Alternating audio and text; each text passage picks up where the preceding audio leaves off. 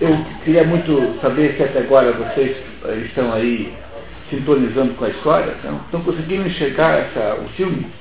Né? A cabeça de vocês está fazendo o filme, está fazendo a descrição pictórica dessa história, parece claro para vocês, né? a mente de vocês. Então temos aí uma história, nossa, não, obrigado. Né? Então vocês estão, vocês estão aí é, é, entendendo o, o que está acontecendo. O uma Christopher Marlowe, o, o Charles Marlowe é um contratado de uma empresa belga para subir o Rio Congo e ir buscar um, uma pessoa enigmática, o tal do Kurt.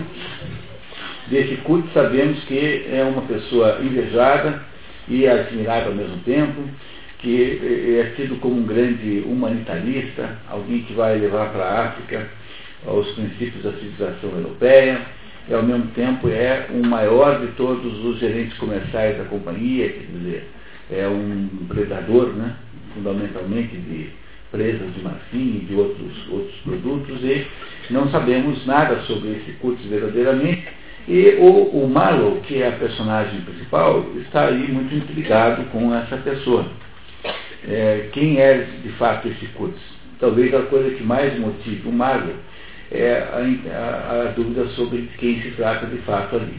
E ele vai, na medida em que ele foi saindo da Inglaterra, indo se aproximando da África, todo o percurso que ele faz, depois subindo o Rio Congo, é, acontece com um crescendo, como se diz em música, né?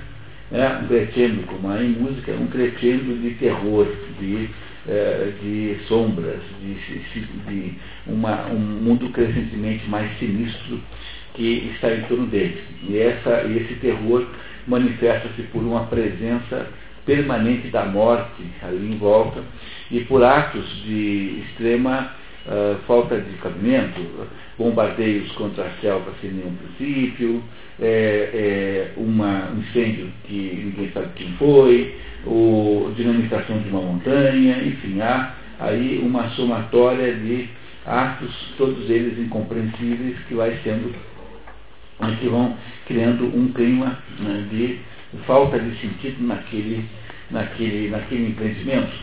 Quando nós paramos para o café, é, nós tínhamos aí, né, acabado de deixar o, o, a nossa discussão, que parou, encontrou uma, um casebre do lado do rio, onde havia linha preparada para que eles pudessem abastecer o, o navio, e havia ali um livro escrito em uma linguagem é, com, com, sinais em código, um livro sobre navegação escritos em código. Então, quando paramos o café, tínhamos parado aí, vamos em seguida agora continuar a nossa subida do rio. Fábio, por favor. Alguém tem alguma dúvida, algum problema, algum comentário, alguma consideração? Nenhuma. Então, continuamos. A 12 quilômetros do posto interior de Kurtz, e já escurecendo, decide-se esperar pela manhã para cumprir o trajeto final. O crepúsculo desceu sobre as árvores bem antes de o sol se pôr. À noite, as árvores pareciam ter se transformado em pedra. Quando o sol nasceu, havia uma neblina branca, muito quente e úmida, e mais cegante do que a noite. De repente, ouve-se um grito, como de infinita desolação, seguido de rápida explosão de guinchos. Para Marlowe, foi como se a própria neblina tivesse gritado. Os, os peregrinos engatilham suas Winchesters. A neblina impede qualquer visibilidade. Será que vão nos atacar? murmurou uma voz amedrontada. Seremos todos massacrados dentro desse nevoeiro, murmurou outro. O chefe dos canibais pede a Marlowe que ele entregue eles para comê-los. É, os, os, os nativos ali que estariam, né? Que né os, que, os nativos que ficassem atacados, né? Que vinham comê-los depois, né? Os canibais, já que o hipopótamo já tinha sido defenestrado a essa altura do navio, né, já não tinha mais hipopótamo. A carne do hipopótamo havia sido jogada fora e os canibais não conseguiram, não conseguiram gastar seus arames de bronze uma espécie de moeda para comprar provisões nas aldeias à beira do rio, nas quais a expedição nunca parava e por causa disso estavam todo o tempo com fome. Assustados, todos querem que o barco parta imediatamente. Marlowe, apesar dos pedidos do gerente, nega-se a navegar às cegas. O nevoeiro impede a partida. Marlowe não temia o ataque. O perigo, se existisse algum, era o da proximidade de, um, de uma grande paixão humana, posta à solta. Mesmo a dor extrema pode enfim transformar-se em violência. Porém, geralmente toma uma forma de apatia. Mais tarde, Marlowe concluiria que os gritos haviam sido apenas uma tentativa de repeli-los. É, o que parece amedrontador, diz, diz o Marlowe, é apenas uma grande paixão humana à solta. As pessoas têm, de modo geral, uma ideia de palavra paixão, é uma ideia amorosa, né? Mas a palavra paixão não tem um sentido apenas amoroso, tem um sentido de emoção forte. Então, o Aristóteles que diz né, que, os, que, as, que as, a, a alma humana é feita de paixões e potências. Dizer, paixões o que, que é? Paixões são todas as, todos os sentimentos possíveis. Né? né? A, a, ideia de paixão não é apenas uma ideia amorosa, embora só se use isso é, para fins amorosos, apesar de que se fala em paixão de Jesus Cristo, né? que não é no sentido amoroso sentimental que a gente usa normalmente né, para chamar alguém, ô oh, minha paixão. Então não é, é outro sentido. Né? Mas paixão aqui é uma emoção humana. Se alguma coisa estava ali parecendo amargo, que pudesse ter algum potencial verdadeiramente aí destrutivo, era, são as emoções humanas e não os males da selva em si. Dizer, as emoções humanas são mais fortes do que os males da selva. Né? Então, se você não tem dúvidas, continuamos. Dissipada a neblina, a expedição continua. No entanto, a dois quilômetros do posto de Kurtz, quando manobrava ao longo de um canal estreito, o vapor é varejado por setas que pareciam a Marlow incapazes de matar um gato. Os peregrinos disparam suas winchesters cegamente contra a mata, enchendo o convés de fumaça e tirando a visibilidade do rio. É, então, um tempo em que a, havia uma pólvora que você colocava na arma, né? A, a, arma não era como hoje, que a pólvora está dentro da cápsula, né? da bala, né? A pólvora está dentro da cápsula entre né, o, o, a espoleta e, o, e, a, e a bala, propriamente dita. Naquela época você fazia uma. Um, então, a, quando você atirava com uma arma, saía uma fumaceira, porque aquela fumaça não saía pelo cano, saía por uma espécie de, de, de, de é, canal né, por onde vazava aquilo tudo. Era outro tipo de arma, né, mais, mais, mais básico do que hoje. O timoneiro, um negro treinado por Verler, dispara a Martini Henry, que ficava na cabine contra a selva. Acaba, acaba atingido por uma lança. Morre encharcado, encharcando os sapatos de Marlowe de sangue. Marlowe assume o leme e apita repetidamente. O alvoroço dos ferozes brados de guerra cessou imediatamente. Surgiu então das profundezas da mata uma longa e receosa espera. Marlowe atira no rio os sapatos ensanguentados e o cadáver do timoneiro, sob protesto dos canibais. Ficaram de novo sem lanche. Sem lanche. Conclui que Kurtz talvez já estivesse morto e lamenta sinceramente a perda do privilégio de conhecê-lo. Então, finalmente aconteceu alguma coisa que foi um ataque, que parecia ser um ataque completamente inócuo no começo, mas que é respondido com uma violência extraordinária por aqueles peregrinos armados e que acaba então gerando uma morte, a morte do timoneiro, que havia sido originado pelo Franz Leben, que era aquele capitão anterior que o Kurtz, que o Marlow estava substituindo. E eh, agora, nesse momento, o Marlow pressupõe que possa ter havido a destruição de todos, né? talvez eles não existam mais, nem o Kurtz, nem o posto ah, rio acima. Será que foi isso? Certamente não, né? E senão a história não teria mais graça. Então vamos ver o que acontece em seguida. A expedição vê o posto à distância à beira da água, um homem branco vestindo roupas com remendos coloridos acena constantemente com o braço direito.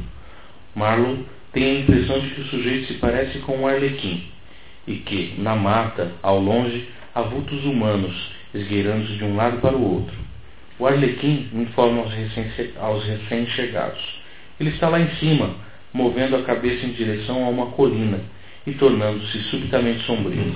É uma coisa normal você chegar no, lá no fundo da África e encontrar um fulano vestido de arlequim na praia, esperando a expedição e informando alguma coisa sobre o curso. Parece uma coisa normal isso, assim, alguma coisa que você espera encontrar?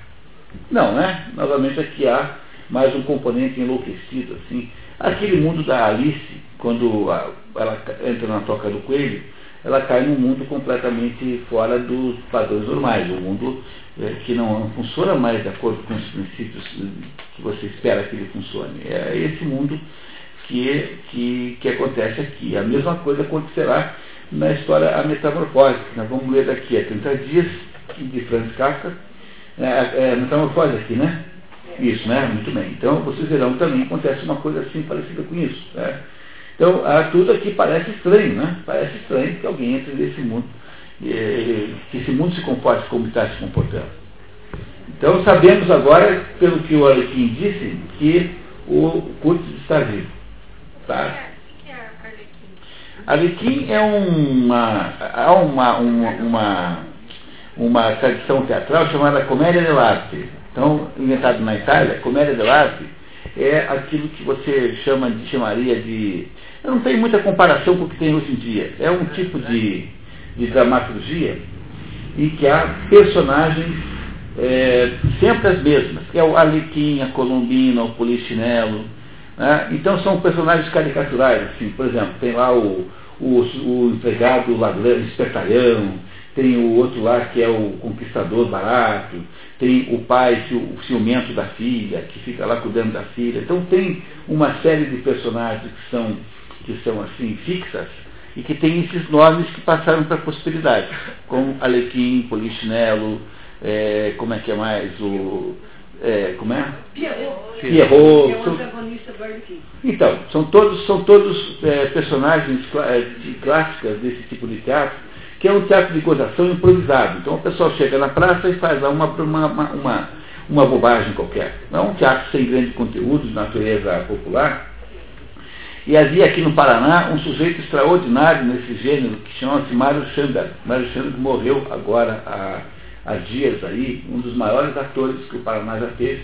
Faleceu agora esses dias, muito jovem, de câncer do intestino e ele havia criado um, uma série de espetáculos eh, em estilo comédia dell'arte chamado Trecentina, e que era uma gozação impagável né, de Curitiba, por exemplo. Uma gozação impagável, impagável, impagável de Curitiba. E o, o, o, o estilo artístico é comédia dell'arte. Então essas personagens que até hoje existem vêm desse, desse estilo.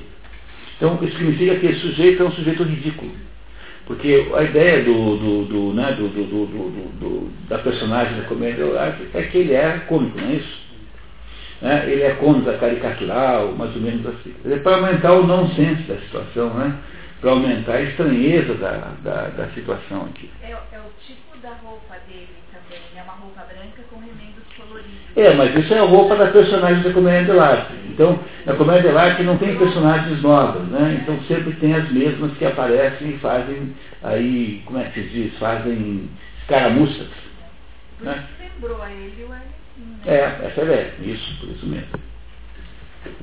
Enquanto o gerente, com sua escolta armada de peregrinos, dirige-se para a sede na colina, o Arlequim sobe a bordo. Apresenta-se como russo, explica ter ido parar ali após dois anos de navegação solitária, financiada por, por um holandês de nome Van Schrieten, a quem enviava marfim e recomenda a Marlow que mantenha vapor suficiente na caldeira para acionar o apito. Um bom apito fará mais por vocês do que todos os seus rifles. Eles são gente simples. O russo também conta a Marlow que não se fala com Kurtz, mas se o escuta. Durante a conversa, Marlow também descobre que pertencia ao arlequim russo a casa abandonada onde encontrara o livro. Compreendeu então que parecia código eram anotações em russo e devolve o volume ao marinheiro. O russo explica a Marlow que os nativos os haviam atacado por não quererem que Kurtz fosse embora e insiste. O senhor precisa levar Kurtz rapidamente embora daqui, o mais rápido possível, compreende? Marlow é informado de que Kurtz fazia frequentes incursões pela mata à procura de marfim e que, na opinião do marinheiro, ele saqueava a região com a ajuda das tribos que ele dominava. Eles os adoravam, diz o russo. Marlon pergunta-lhe se, na opinião dele, Kurtz estaria louco. Ele protesta e insiste em que Kurtz estaria mal, muito mal. Marlon, enquanto conversa com, Arle com Arlequim, investiga a casa na colina com os binóculos e descobre cabeças humanas espetadas em postes e com os rostos voltados para casa, salvo uma. Marlowe conclui que o Sr. Kurtz não se continha na gratificação de seus vários desejos. O russo lhe explica que as cabeças eram de rebeldes, mas que não se podia julgar o Sr. Kurtz como um homem comum. Bom, então, quando finalmente o Marlowe encontrou o Kurtz, encontra uma espécie de cena dantesca.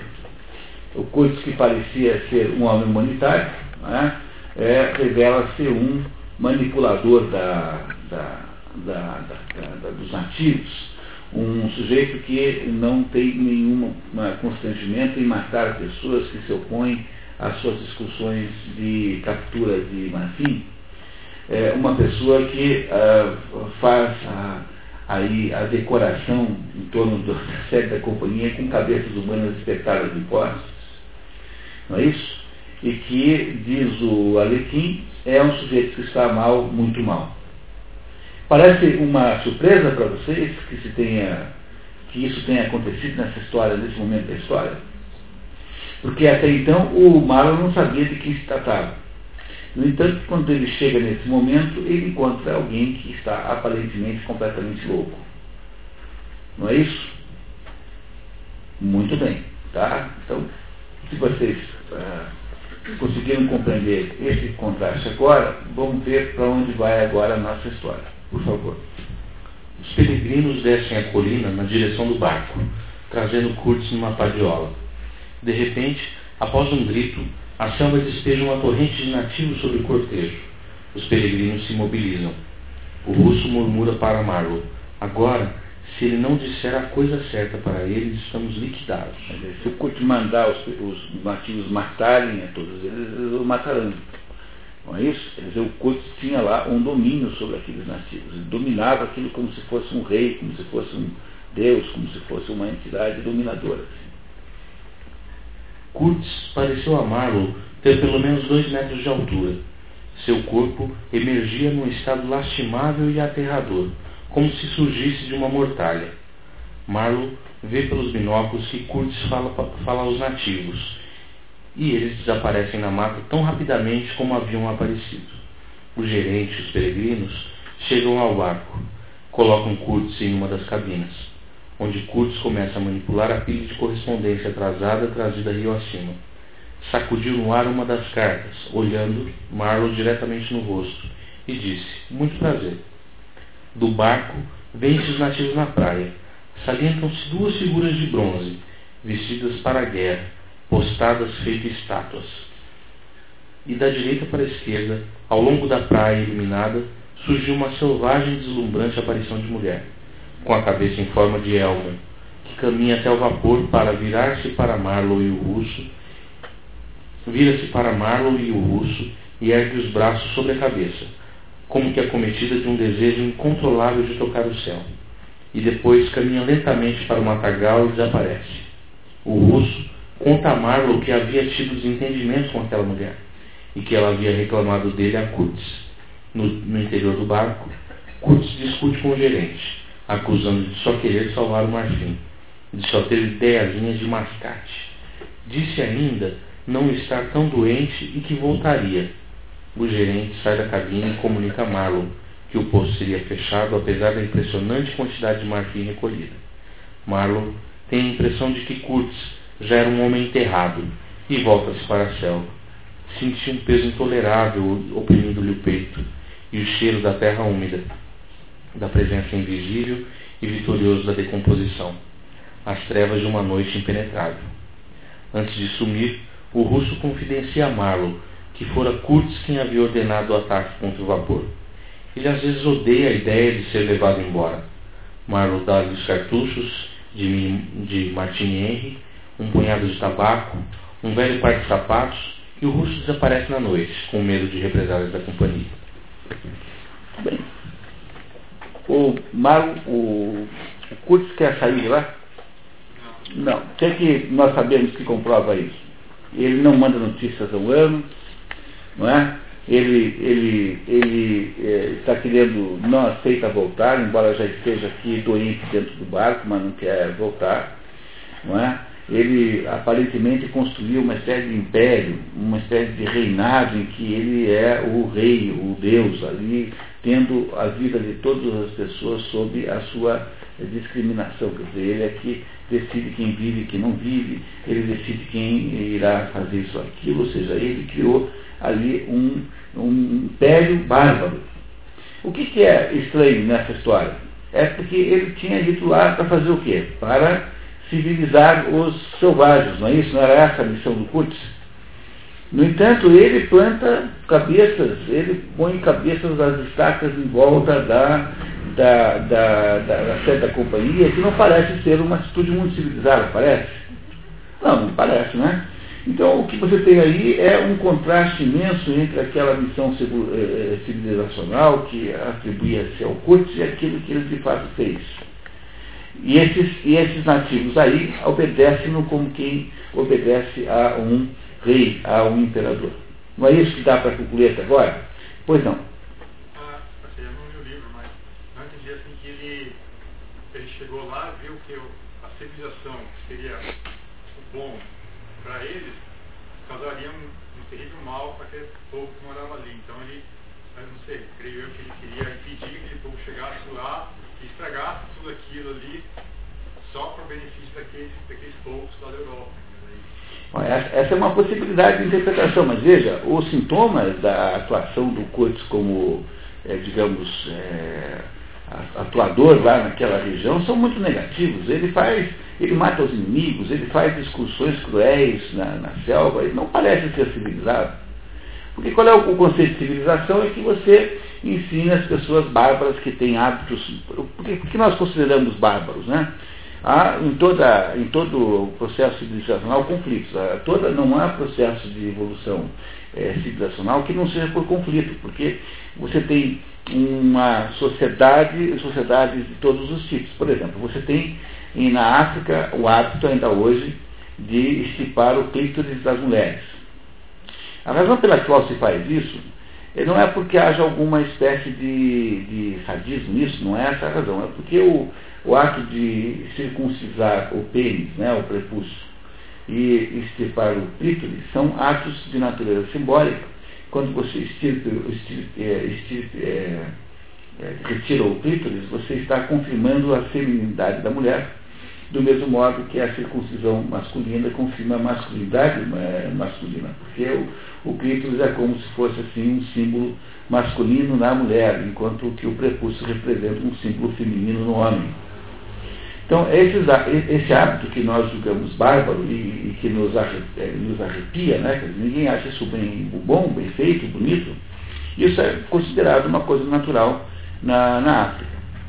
Um antropólogo, ele acharia isso completamente normal, porque os antropólogos partem de uma atitude de neutralidade axiológica, digamos assim, para os antropólogos, tudo vale, porque tudo é manifestação cultural. Essa atitude antropológica de que tudo é válido porque tudo é manifestação cultural, não é, no entanto, uma atitude que combine com o processo civilizatório, porque os, o, o, a civilização se faz pela, pelo domínio de um povo pelo outro, e quando um povo domina o outro, ele eh, acha-se completamente à vontade para extirpar determinados hábitos que estão presentes ali, independente do que pensem os antropólogos. Então, o problema todo da civilização é que ela é uma, é, ela necessariamente implica numa mudança de hábitos, ela implica numa mudança de, de, de, de práticas culturais. E isso os antropólogos veem com muito desgosto. Por exemplo, os índios no Brasil têm como uma prática histórica, uh, quando têm filhos que não querem, abandonar as crianças no mato para serem comidos pelos animais selvagens. Isso não é um, um, uma invenção indígena, isso chama-se expor. Isso já era feito assim no tempo de, dos gregos, tanto é que o Édipo, ele, quando é recusado pelo, pelo pai, né, que é o Lário, ele é exposto. O que é expor? Ele, como o pai, o pai descobre que ele iria matá-lo no futuro, por causa do oráculo, o pai então traspassa os pés de, de, de Édipo com uma, com uma lança para aleijá-lo, e é exposto. Exposto que significa? É deixado ao relento para morrer de frio ou de fome ou o que quer que seja. As não, mata, não se mata a criança, mas deixa-se lá para morrer. Então, esse hábito indígena brasileiro não é um hábito inventado aqui. É, no entanto, sob o ponto de vista cristão, não pode haver coisa mais errada. Né? Então, quando você tem a, o avanço da civilização, digamos, cristã sobre a África e sobre a América, a primeira coisa que fazem os cristãos, os palegistas no Brasil, é proibir que os índios façam isso. Então, o problema todo central é que você não tem processo civilizatório que não implique em algum momento numa contestação dos costumes dos povos dominados. E os povos dominados, então, são obrigados a mudar determinados costumes para que eles possam uh, aí estar de acordo com a, a, digamos, os valores morais do conquistador. Isso é feito assim com todo mundo. Portanto, não há nenhuma novidade disso. E se nós temos os valores que nós temos, esses valores que nós temos são valores que nos foram trazidos pelos povos que nos conquistaram. Então, a, a, nós, digamos assim, olhando para o Brasil como sendo derivado de Portugal, dizer, os, nossos, os nossos valores aqui são os valores do conquistador da América. Nós somos aí mais ou menos fruto disso. Então, o problema todo é que esperava-se que, civilizatoriamente, o Curtis fosse lá para colocar bons costumes naqueles bárbaros selvagens que faziam coisas que, sob ponto de vista moral europeu, estavam erradas. No entanto, o Kurtz não os vê como, como sendo uma sociedade à, moda de Jean-Jacques Rousseau, uma sociedade de gente pura e intocável, mas os vê como sendo uma sociedade bárbara, e no lugar de, do Kurtz produzir uma redução daquela barbárie, impondo àquela gente os valores europeus, como fizeram todos os colonizadores europeus, o que é que ele faz? Ele adere à própria barbárie dos, do, do, do, do, que supostamente ele teria ido lá para combater e torna-se uma espécie de rei, um sujeito dominante um grupo de nativos, praticando todo tipo de barbaridade, exatamente como se fazia selvagemente lá, apesar da sua missão civilizatória. É como o negócio do português que, que foi hipnotizado pelo peixe e não o contrário. Né? né? Que tentava hipnotizar o peixe, mas aconteceu o contrário, aquela velha piada. Né? Né? Quer dizer, a ideia de que o Kut, no lugar de civilizar a África, é, está claro aqui, né? ele foi barbarizado pela África. Então, aquilo que ele representava de civilização foi completamente abandonado para ele se tornar um líder tribal lá daquela parte da África e mantendo esse status preservado pelo quê?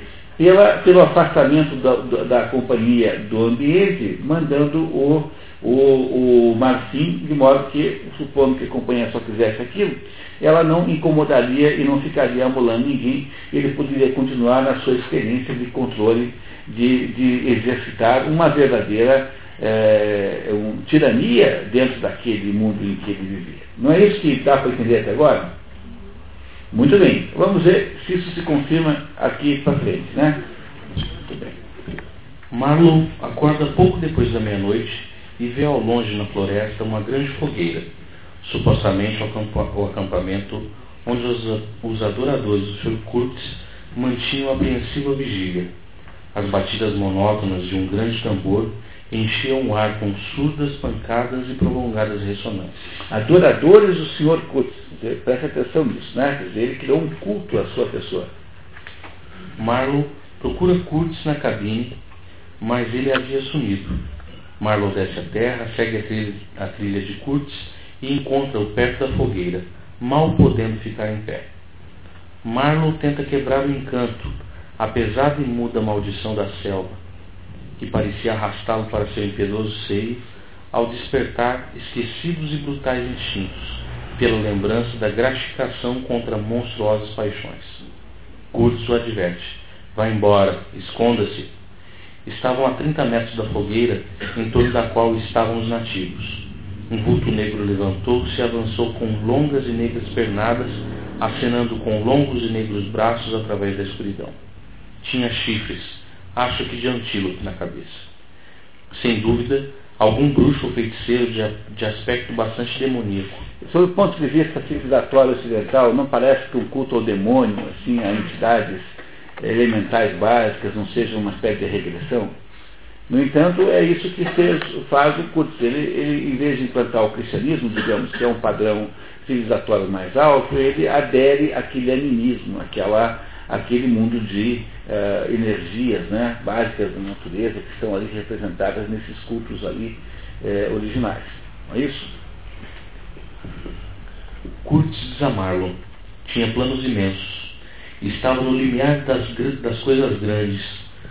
Marlon convence Kurtz a voltar e o carrega de volta para o vapor. Conclui.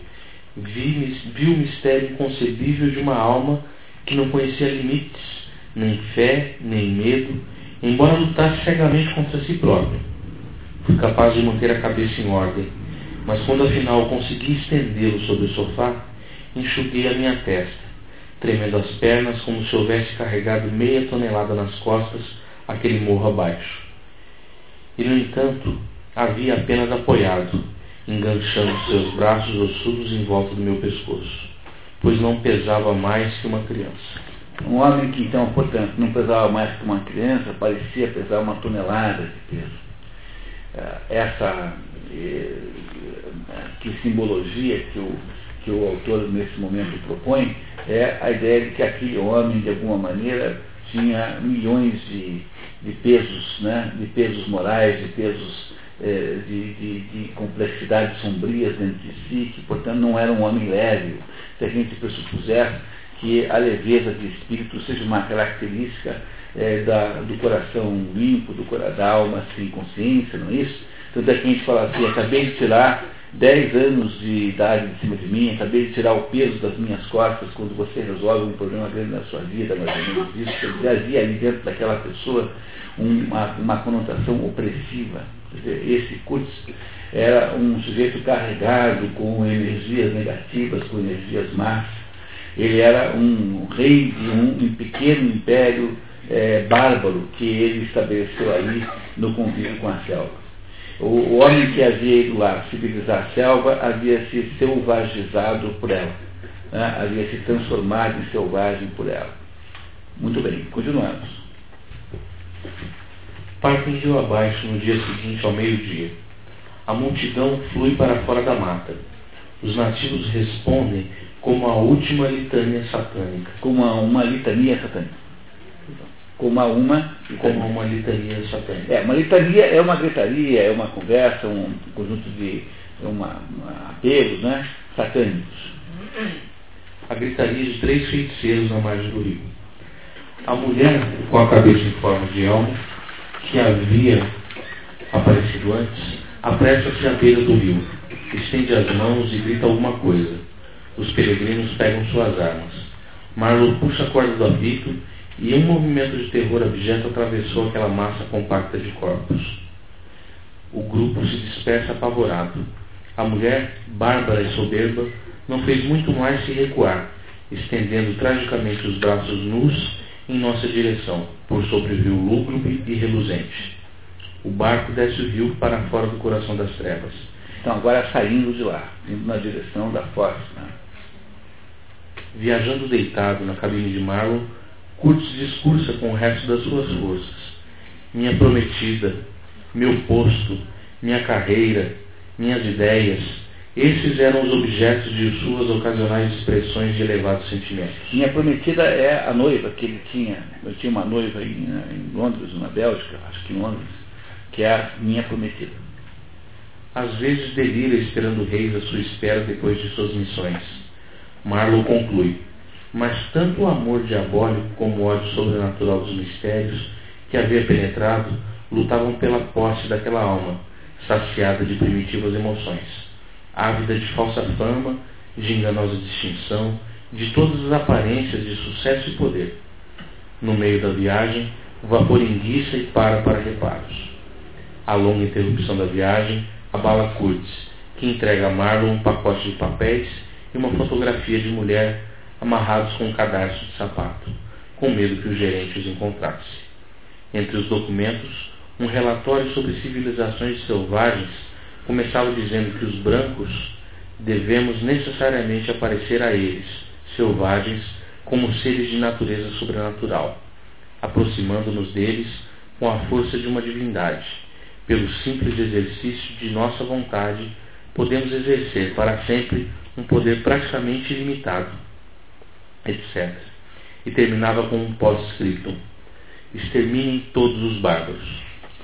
Isso é o tal do curso humanitário que ia lá convencer os selvagens a deixar de ser selvagens. É? Então, aí uma, uma carta relatando o que ele viu, é, achando é um pouco é um pouco pessimista para quem alguém que achava que podia civilizar o mundo, né? Não parece, não é? Muito bem. Continuamos. Uma noite, Kurtz, já incapaz de ver uma vela a um palmo, diz a Marlowe estar esperando a morte chegar. Jamais vira algo semelhante à mudança que ocorreu em sua fisionomia, e espero não tornar a ver. Oh, não que tivesse ficado emocional. Fiquei estarrecido. Foi como se um véu tivesse sido rompido. Enxerguei naquele rosto de marfim uma expressão de orgulho sombrio, de poder implacável, de terror covarde, de intenso e irremediável desespero. Estaria ele revivendo sua vida em todos os detalhes, com seus desejos, tentações e intrigas, naquele supremo momento de total conhecimento? Que é o conhecimento que você tem no momento da morte, né?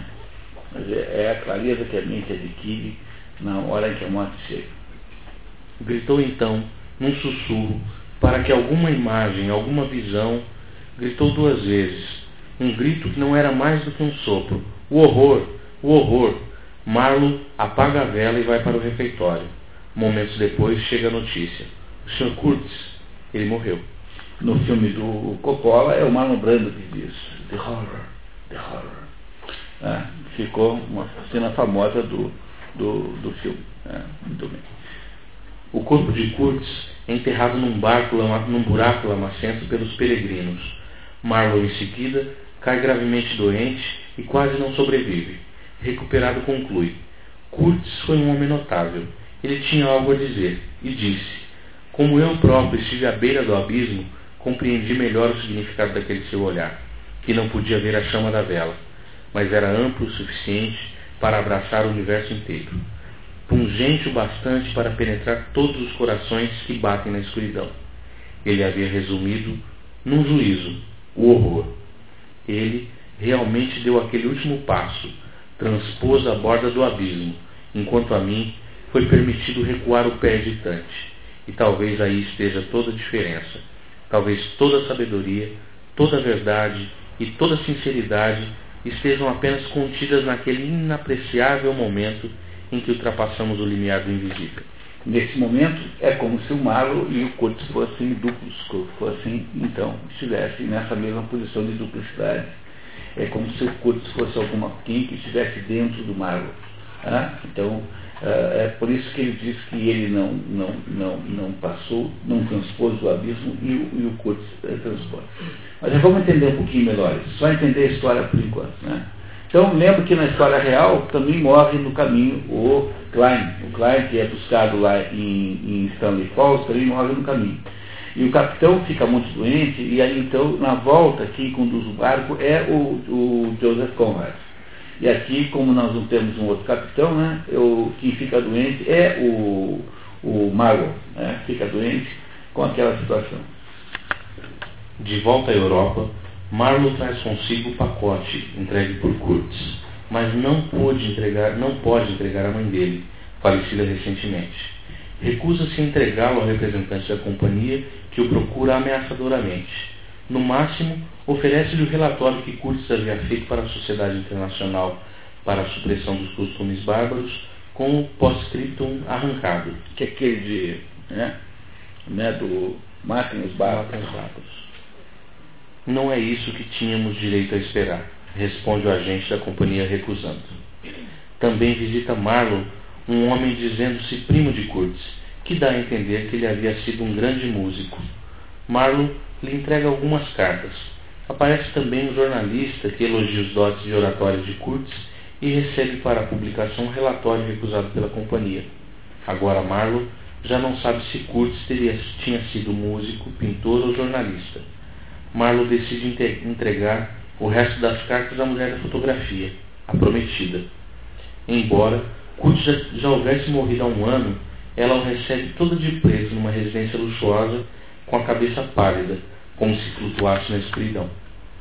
Marlowe tinha ouvido dizer que a relação dos dois não havia sido inteiramente aceita pela família dela e supõe que a aventura de Kurtz tinha sido para enriquecer até o aceitável pela família da prometida. E o Kurtz teria ido para a África para ficar rico ao ponto da família da prometida aceitá-lo como membro, né?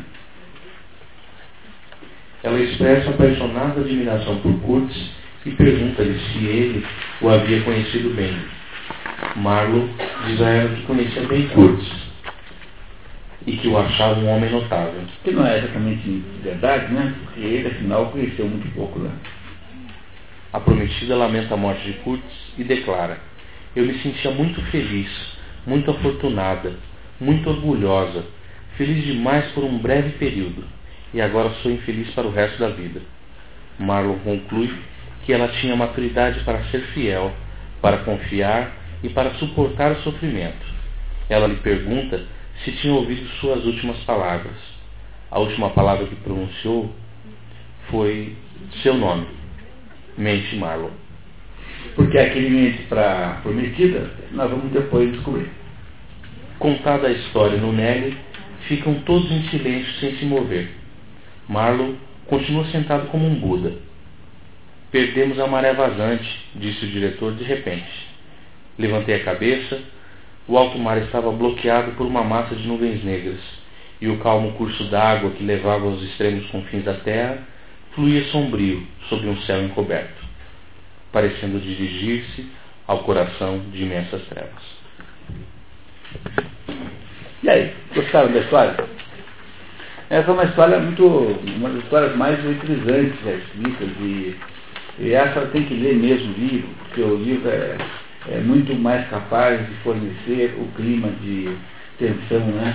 Tensão quase irrespirável que vai acontecendo aí ao longo da história. Mas se vocês fizerem comigo agora um pequeno resumo do resumo, apenas para a gente não deixar nenhum detalhe importante de fora, vocês irão é, concordar que tudo começa. Muito obrigado, Fábio. Tá? Fábio foi grande leitor, muito obrigado. E agradecer muito a ele. Então, o, tudo começa com um Marlowe contando para um conjunto de pessoas que espera lá a maré vazante, no em Londres, que é, é essencialmente o, o lugar mais civilizado do mundo naquele momento, contando que ele passou um tempo é, aí é, como marinheiro de água doce. E aí conta, enquanto espera-se chegar a, a, mudar a maré, né, conta então que ele foi contratado por uma empresa que fica em Bruxelas, embora nunca, perdão, nunca se diga isso assim é, diretamente, e que ele foi contratado por essa empresa e, e que essa empresa é, propunha que ele fosse conduzir lá um navio é, no, ao, no rio é, Congo, no Congo belga, então, então é, e quando chega, ele vai se dirige lá para esse lugar, arruma esse emprego com a ajuda da tia, chegando lá nesse lugar, na medida em que ele vai chegando perto do, do seu objetivo final, ele vai sentindo que o mundo começa a mudar e o mundo vai se desmanchando como quem sonha e o mundo vai adquirindo uma, uma, uma espécie de uh, uh, conjunto de é, de situações completamente sem é, nenhum sentido, orquestradas por um espírito de morte que vai cada vez aumentando. E ele vai se horrorizando com as coisas que ele vai vendo, até que ele, ele descobre que a sua missão é ir buscar o, o Kurtz.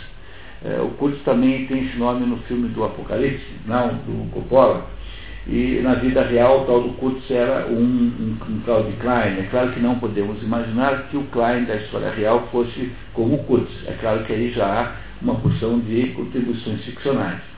E esse Kurtz, que é um sujeito admirado e muito é, intrigante, ele, quando chega no, no, finalmente lá naquele posto da companhia, que é Stanley Falls, descobre-se que ele então havia constituído ali uma série de reino, em que ele era um deus, um imperador, e que ele exercia dentro desse reino todas as selvagerias que ele supostamente, como europeu, deveria ter ido lá resolver.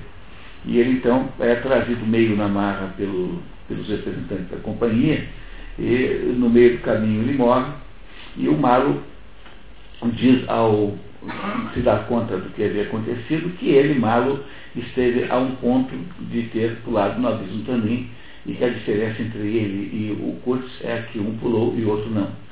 Ele volta para a Inglaterra e procura, vai entregar então para a tal da prometida, o único parente que ele conseguiu localizar do Kurtz, o conjunto de escritos que ele havia sido confiado pelo falecido. E aí então, quando a falecida, quando, quando a prometida né, eh, se despede dele, pergunta quais tinham sido as últimas palavras e ele mente descaradamente dizendo para ela que tinha sido o nome dela. E aí então acaba a história com o Marlon encerrando a narração é, dos seus colegas, né, que tão compenetrados ficaram na descrição desses acontecimentos que perderam a maré vazante e vão ter que esperar a próxima, a três, quatro horas. Né? É, não é isso? Muito bem, essa é a história. O que, essa história significa? Alguém tem alguma dúvida sobre algum pedaço factual da história? Quer dizer, tem algum pedaço da história que não parece claro? Eu tenho. Então, vamos lá. Como que ele consegue fazer com que as pessoas até que conhecem ele são defensoras da reputação dele? Tanto o russo quanto o próprio Marlon. O russo é. O russo é cuidado, porque o russo é maluquinho. É, o cara está vestido de alequim. Né? Tipo, Mas o, o próprio Kurt tentou matar ele. Ele fala que foi quase morto pelo Kurt, e mesmo assim, num diálogo deles, ele fala que não, a reputação dele vai estar segura, que o russo pode ficar tranquilo. É, é, mas o, presta atenção que o russo é uma espécie do, de. Ele é um componente do, do, do, do mundo enlouquecido que o Kurt criou lá. Então, esse, esse é, Alequim, ele é todo estranho, ele não é uma pessoa normal também. Ele faz parte do enlouquecimento coletivo que tem ali. Quem é que tem em boa conta o Kurtz, assim, de um modo unilateral? São todos aqueles que não sabem o que ele está fazendo. Porque, sob o ponto de vista do. Quem que havia falado bem do Kurtz? Foi o contador, aquele primeiro do primeiro posto, depois foi aquele que era o tal do Poodle lá, né? Como é que é? O, o, o Mephistófeles Machê, que, que só, esses dois aí só conheciam o curso a partir do quê? Do seu desempenho comercial como, é, como captador de massinha. Então eles não tinham a menor ideia de como era o, o, o curso, a não ser ninguém tinha. Então esses aí têm uma ideia do curso muito boa, porque afinal o curso estava cumprindo lá muito bem a sua obrigação profissional. Mas no fundo, no fundo, ninguém conhecia o curso. E o curso só é, revela eh, quem ele de fato é quando eles chegam lá, é, finalmente, né, na, no último posto. O problema dessa forma que o Joseph Conrad escolheu para escrever esse livro é que a novela, por ser uma forma muito curta, muito, muito centrada na, na, na sequência de acontecimentos, ela não permite que você explore com profundidade o tema. Então, é, é, é, como se a impressão que você tem lendo esse livro é que esse livro aí é uma espécie de primeira tentativa para escrever um romance de 800 páginas. Essa, essa impressão você sempre terá lendo esse livro, que sempre parece que um desenvolvimento maior das personagens, das situações, teria sido muito útil para dar uma maior sensação da, da, da, da, daquela, daquela aquele barbarismo que ocorre ali, dizer, no fundo, no coração das trevas, bem no centro das trevas, que não estão na lateral, estão para baixo. Aquilo que, que está se passando ali é uma coisa de um barbarismo extraordinário para os conceitos humanitários, humanistas, né, e civilizatórios que o Kutz, em princípio, representava.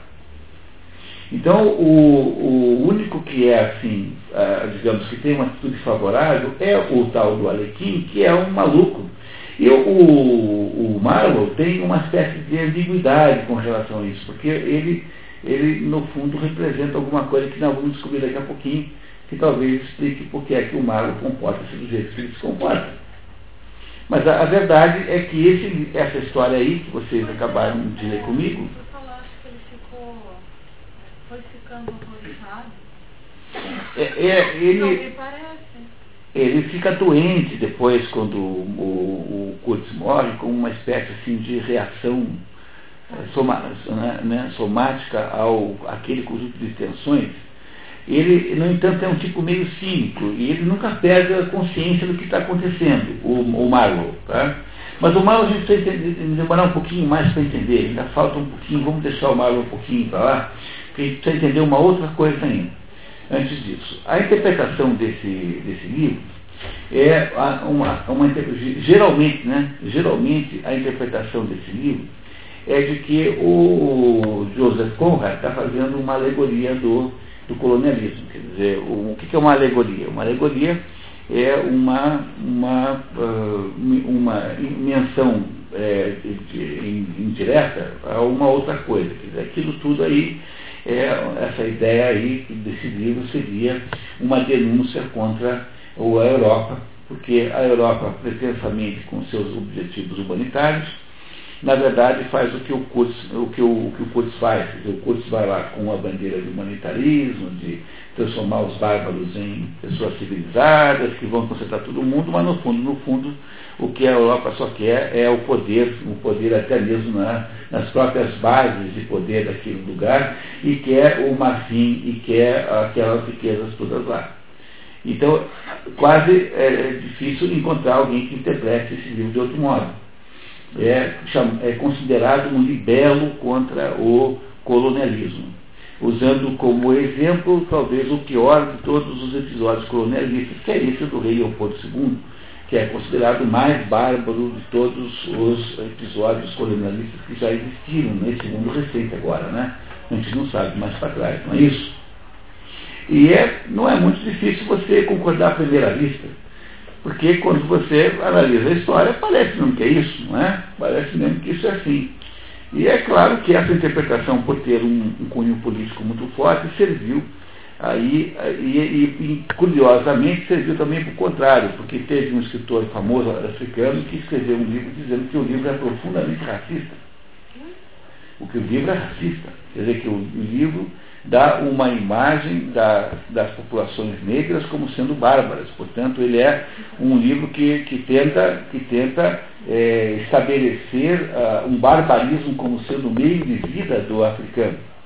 Há um famoso livro, uma, um libelo, na verdade, mais do que um livro, propondo que, ao contrário, em vez de ser uma obra para denunciar o europeu branco, é uma obra para estigmatizar o africano negro não é? Tá? Mas é uma outra voz só que diz isso. Quer dizer, a maioria dos interpretadores dessa história acham que se trata aí de uma obra anti, anticolonialista. Que é, colonialismo seria isso, seria uma, uma estratégia europeia de tomar posse de todos os, os as riquezas africanas, por exemplo, no caso da África, né?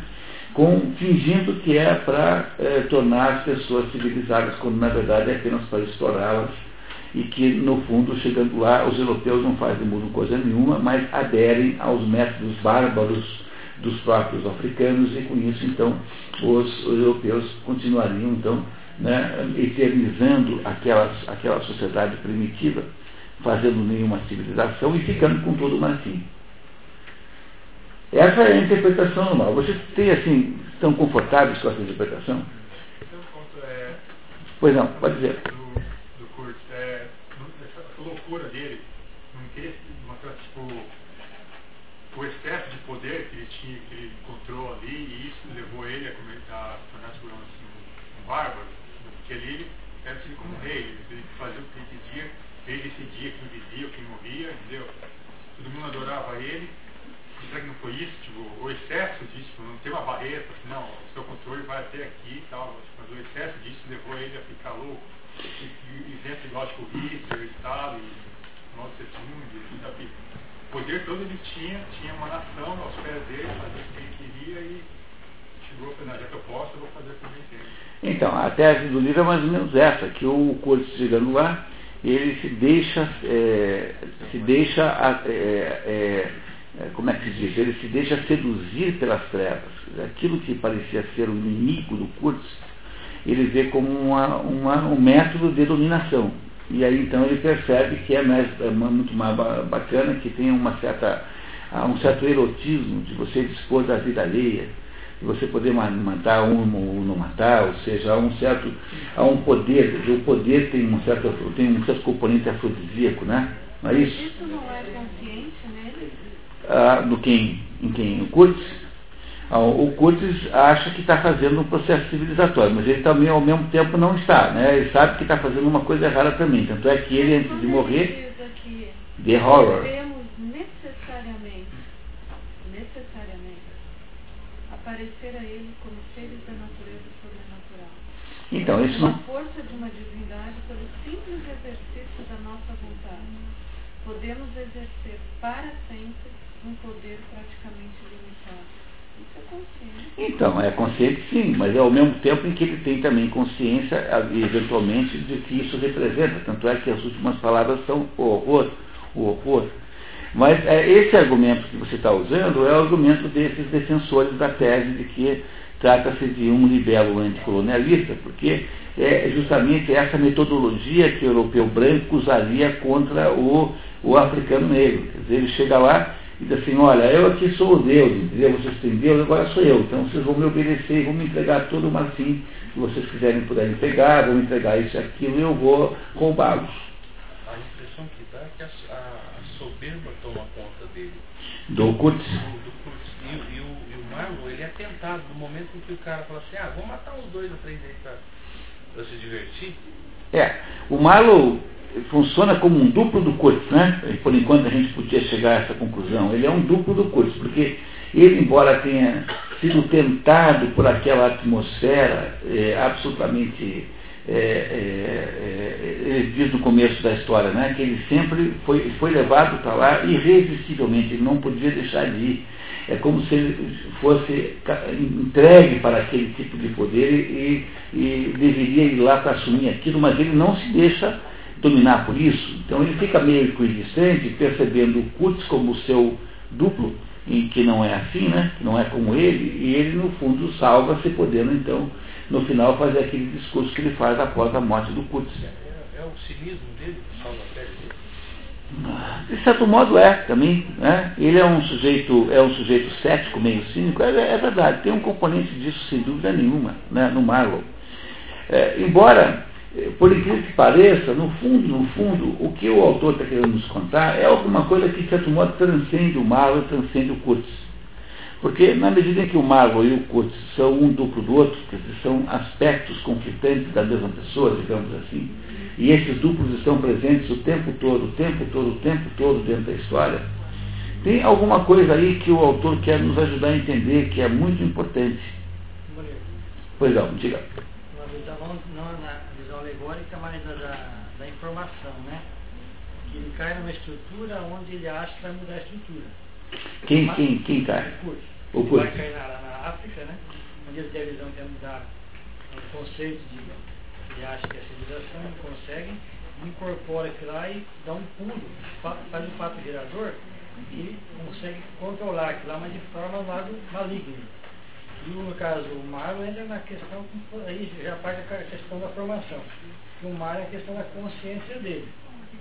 Aí, o, o, curso é, é o mal, é o mal do ser humano, e o, o, Mar- o curso é o mal do ser humano e o Marlon é, o- é o- é a consciência que vai resgatar ele. Né? Então aí, aí como, tem, tem esse encontro, porque na verdade a- na morte do Kurtz o Marlon está presente. né? Então ele que presencia a morte dele. Né? Então é uma, é uma, é uma um conceito. É, ele ouve as últimas palavras, ele não presencia exatamente, né? mas ouve as últimas palavras, ele ouve, não é isso. Bom, é, Kurtz não teria, tipo assim, uma certa, sei lá, influência de marquesade, no horror, assim. Uma aquisição. É. Não, eu acho que sim. né? No que, que tem o. No que é que tem o Marquês de Sade a ver com o Curtis? Né? Todo mundo sabe quem é o Marquês de Sade? Alfonso Donatian tal. É um, um, o maior pornógrafo da história da literatura. Acho que o maior de todos. Ninguém conseguiu chegar àquele grau de pornografia. E era um sujeito, uma personagem da época da Revolução Francesa, que tinha uma, uma quem quiser entender o Sade, leia um livro chamado O Diálogo entre um Padre e um Moribundo. Em que esse é o diálogo que esclarece, para você quer entender como funciona a mente de Sade, é ler esse diálogo, que é um livro curto, que conta como um padre e um moribundo conversando, na leite de morte né, do, do moribundo. Né? Então, o que, que há de semelhante entre o Kurtz e o, e o Marquês de Sade? Porque o Marquês de Sade teve uma vida equivalente à sua obra. Alguns autores que fazem da sua obra um reflexo da sua vida. Isso não é comum. Então você pode ter os autores que têm a vida mais avacalhada do mundo e escrevem livros de santidade. Mas isso, às vezes, em quando é rompido por um autor que tem uma vida que é representada na obra. O exemplo clássico, Tolstói, por exemplo. Tolstói é um sujeito que escreveu uma obra de acordo com a sua vida. E outro foi o Marquês de Sade. Mas o fato de que você é sincero com você mesmo não quer dizer que você tenha razão, né? Porque o grande defeito das pessoas sinceras é que o sujeito que é sincero pensa que pelo fato de ser sincero ele tem razão. E isso não é nenhuma, não há nenhuma ligação entre essas duas coisas. A sinceridade só diz se você diz o que você está pensando, mas a sua razão é de ser investigada em seguida. Né? Então o Marquês de Sade teve uma vida equivalente àquilo, andou preso metade da vida, um terço da vida, porque ele fazia aquelas orgias mesmo, fazia orgias que acabavam com assassinatos, com crimes, coisas mais tenebrosas que você possa imaginar. Ele, ele, portanto, tinha nisso uma existência, aquela vida, aquela vida ficcional uh, que, que ele fazia era, na verdade, a vida real do Marquês de Sade, da, da, a personagem, né? É, o, o Dolman talvez a personagem mais, mais é, perver, é, pervertida do de Sade, é uma espécie de duplo do de Sade, alter ego do próprio de Sade, do próprio autor da história. Porque, porque eu acho que o caminho que você pegou é muito bom, tá? Eu acho que é um caminho bom para a gente entender o que está acontecendo aqui. No fundo, se a gente não consegue ficar feliz e satisfeito com a hipótese de que esse livro é apenas uma acusação, né? uma espécie de libelo acusatório tipo Jacques do Zola, né? não é apenas uma denúncia do colonialismo, supondo que a Europa não soubesse essas coisas todas escritas aí, se a gente acha que isso é muito pouco para explicar essa história, qual é, portanto, a provável, é, o provável sentido da obra do Joseph Conrad? Existe o dualismo ali da razão e emoção? Não, o dualismo ali é entre o, o Marlowe e o, e o Kurtz. Não tem a ver com a razão e emoção? É, não, é, bom, de algum modo sim, né? mas não muito diretamente, porque o que, que tem, afinal de contas, o que, que está em jogo nessa história toda? Em que medida que o Marlon e o Couto são, digamos, os dois componentes da história? Será que o ponto principal é uma forma que a companhia deixava para a sociedade que as pessoas que ela mandava lá para a África iam fazer um trabalho humanitário? mas a finalidade principal seria econômica. E essas pessoas não, não tinham essa capacidade de fazer esse trabalho lá com os nativos, e sim de explorar a floresta. Essa é tese anticolonialista. Que é para que é que é a sociedade europeia ficar achando que estava havendo um trabalho nesse, assim, assim, nesse sentido, mas no fundo, e essas pessoas como ele morreu dois, lobo, magrelo lá, quer dizer que ele estava, ele não, ele não aguentou de tanta maldade que fez, de tanta pressão e de, de, de viver lá, ele acabou, a própria, o próprio ser humano acabou se definhando com tanto, com tanto horror. Bom, então aí tem dois componentes. O primeiro componente da, da sua explicação é o componente anticolonialista, a ideia de que os europeus então com belas palavras de fachada e de marketing, né, dizendo que iriam levar o progresso, na verdade iam lá para buscar o marfim. E quando chegavam lá faziam muito pior do que eh, se fazia antes. E que não levavam progresso nenhum, só queriam então. É a acusação que se faz, por exemplo, os Estados Unidos de que, no fundo, não querem dar democracia, é coisa nenhuma, é querem segurar a maior eh, de todas as, a segunda maior ou terceira maior reserva de petróleo do mundo e que é preciso, no entanto, revestir isso de uma aparência legitimadora. Então é preciso dizer que é para a democracia aqui, aquele negócio lá. É o mesmo tipo de acusação. Eu não estou dizendo que isso não seja às vezes verdade, às vezes é. Né? Nesse caso aí, eu do livro aqui em questão, é, é, possível que seja um pouco de verdade também, porque tem um componente de denúncia. Tanto é que o Joseph Conrad ficou tão mal com essa experiência do Congo que deixou de ser marinheiro abandonou aquela, aquela carreira que havia sido a carreira que o salvou da, da, daquela tirania na, na Polônia.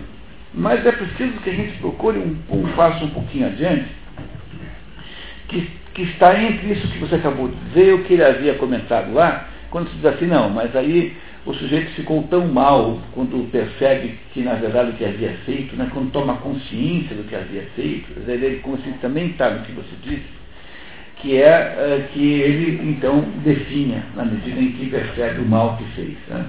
Eu, eu vejo assim que ele fez a mesma viagem que o Marlon.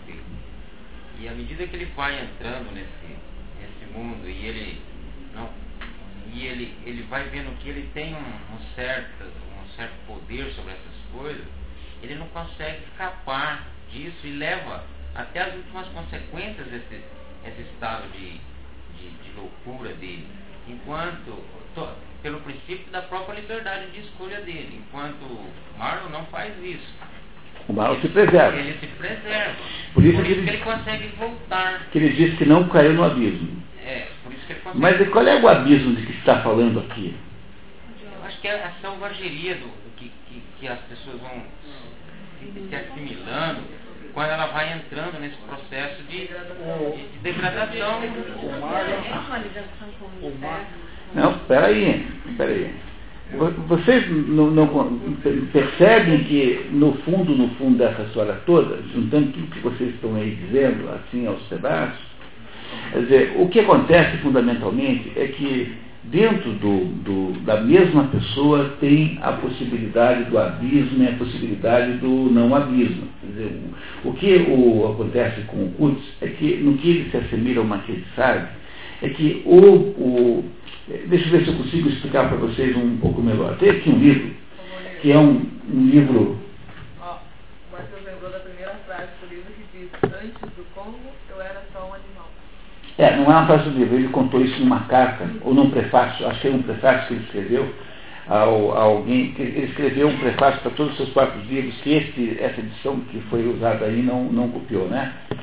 Eu tenho aqui um livro eh, absolutamente intrigante chamado Os Diferentes Níveis de Realidade, feito por um fulano que fez uma interpretação a partir do Evangelho de São João. Quando você vai ler o Evangelho de São João, começa com uma recontagem do episódio do Gênesis. Então, em São João começa recontando. E quando ele interpreta, então, cabalisticamente, o, o Evangelho de São João, e ele, então, chega depois de uma porção de raciocínios que eu não falei aqui, porque senão vamos sair muito do tema, né? É apenas para que vocês saibam que isso está aqui, por exemplo, como uma referência literária, bibliográfica, aqui, né? Isso não é um livro de literatura, é um, um livro de, afinal, né? um livro de interpretação do mundo, da, da, da, no fundo um livro de, de sabedoria tradicional. Quer dizer, o, o, o que acontece é que nós vivemos uma espécie de multiplicidade de realidades simultaneamente. Não, não, o, a nossa existência é mantida, digamos assim, concretamente no mundo chamado mundo material, mundo sensível, que é esse mundo que a gente mede, né, carrega, transporta, esse mundo de natureza material, sensível, concreto, que é esse mundo de carne e osso, de matéria em que nós vivemos. Mas, é, por razões que ele explica aqui, e não vale a pena a gente debater muito, não vamos ter tempo para entender isso plenamente, é, você tem em volta de nós há uma outra realidade, há um outro tipo de mundo que, de alguma maneira, com o qual nós nos relacionamos de algum modo, que é o chamado mundo sutil, que é o mundo é, onde estão aí determinados. É um mundo composto de uma natureza diferente dessa natureza em que nós, material em que nós vivemos. É o mundo onde estão, por exemplo, os elementais da natureza, onde há é, uma grande quantidade de fenômenos que nós não entendemos e que, no entanto, existem e que tendem a ser explicados, digamos, pelos espiritistas. Por exemplo, os espiritistas kardecistas criam uma interpretação para isso, mas há outros que criam outras, enfim, um mundo de fenômenos que parecem estranhos. Há um terceiro nível de mundo, que é um mundo angélico, que é um mundo já muito mais é, distante desse mundo nosso aqui. Mas, no entanto, esse mundo angélico também tem uma influência na nossa existência. E há um quarto mundo que é absolutamente inacessível ao homem, que é o mundo divino, que é o mundo de Deus. Esse nós não temos acesso nenhum. Então, o que esse autor faz é demonstrar que quando Deus cria o mundo, ele faz um processo de criação, de desdobramento, como se você desdobrasse o mundo em quatro fases. E a fase mais óbvia, aquela última em que nós percebemos como sendo um mundo concreto que nós vivemos, é a tal da, do mundo sensível, esse mundo material. Mas seja como for, quer dizer, eh, mesmo que essa interpretação, que é uma interpretação cabalística da Bíblia, esteja errada, né? mesmo que fosse assim, tanto faz, porque no fundo, seja quais forem os mundos que estão em volta de nós, esses mundos necessariamente dividem-se é, numa, tem uma divisão entre si, tem uma espécie de limite que o, que, que o delimita, que é um, uma, uma coisa, na medida que nós saímos do mundo sensível, vai aumentando o mistério. Quer dizer, veja, essa é uma maneira de tentar interpretar o negócio, mas vai, vai aumentando o mistério para cima e vai aumentando o mistério para baixo. A diferença entre esses dois mistérios é que o mistério para cima é um mistério de luz, digamos assim, um mistério luminoso. E o mistério para baixo é um, é, um, é, um, é um mistério abissal. É como se nós, seres humanos, estivéssemos, portanto, sempre numa situação intermediária entre um firmamento de luz e um abismo de trevas. E é por isso que essa dualidade humana é representada aí nessa história por essa, por essa dualidade entre o Marlow e o Kurtz, que são nada mais nada menos do que duas potências eh, que estão dentro de toda e qualquer pessoa. Quer dizer, você quando vive a sua vida e faz a viagem da sua vida, a vida o que é? Uma viagem por esse mundo. Então, ao longo de toda essa viagem que é a sua vida, você está o tempo todo tendo que escolher entre você eh, olhar para cima ou para baixo. O problema do Marquês de Sade é que o Marquês de Sade olha para o mundo abissal e se hipnotiza por ele. E aí o Maquistad, então, produz uma existência baseada como polo, o polo que está embaixo é o polo abissal. O polo que está no alto é o polo luminoso. E o Sade é aquele sujeito que é apaixonado pelo polo abissal e que então muda-se para o polo abissal e cria uma existência a partir dele. Isso é o de Sade. Que é a ideia em que o amor transforma-se em morte, por exemplo. Quer dizer, todo, todo o processo, todo processo de, digamos, de perversão sexual tem um componente de morte. Tanto é que existem jogos sexuais que consistem em fazer a pessoa é, sufocar-se até quase morrer. A sensação de morte aparentemente dá o maior prazer de todos. A gente que morre o tempo todo nessas coisas aí de colocar saco plástico na cabeça e, e, e criar uma situação de pré-morte, como se o Cazuza, quando, quando estava assim, prestes a morrer, dizia que nenhum orgasmo ele tinha sentido tão grande quanto o orgasmo da proximidade da morte. Como que dizendo que há nesse processo eh, sexual, eh, de um, sob um certo ponto de vista, um componente de morte. Tanto é que os psicanalistas chamam o orgasmo de pequena morte. Tá? Uma expressão psicanalista para a morte, para o orgasmo é a pequena morte uh, o, o, sobretudo os homens têm essa experiência da, do recesso de vitalidade com o orgasmo. As mulheres não têm, mas os homens sentem isso com, com toda clareza. Por isso as mulheres deixem de implicar com isso, por favor, de serem tão exigentes assim, que afinal de contas não, né? não é isso. Mas o, o, o, todo ser humano tem esses dois componentes é, é, simultâneos. Há um componente abissal, um componente de abismo de trevas, e há um componente de superior, um componente luminoso. O problema da vida humana é que nós ficamos navegando entre esses dois polos, e a nossa vida é uma espécie de oscilação imperfeita entre essas duas coisas.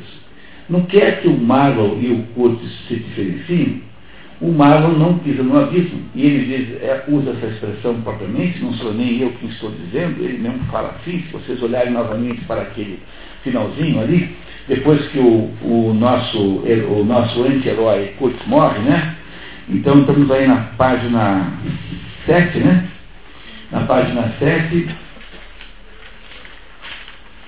no final do primeiro, do primeiro parágrafo, o parágrafo grande, ele disse uma, duas, três, quatro, cinco, seis, sete linhas acima do número 16. Assim, ah, recuperado conclui, quem? Marlon. Kurtz foi um homem notável. Ele tinha algo a dizer. Ele disse, como eu próprio estive a ver do abismo, compreendi melhor o significado daquele seu olhar, que não podia ver a chama da vela, mas era amplo o suficiente para abraçar o universo inteiro, pungente o bastante para penetrar todos os corações que batem na escuridão. Ele havia resumido num juízo o horror. Quer dizer, é, ele realmente deu aquele último passo, transpôs a borda do abismo, enquanto a mim foi permitido recuar o pé hesitante. Talvez aí esteja toda a diferença, talvez toda a sabedoria, toda a verdade e toda a sinceridade estejam apenas contidas naquele apreciável momento em que ultrapassamos o limiar do invisível. Pois o problema moral da vida é o problema da oscilação dos polos. O que que o Kutz faz? Ele não é um.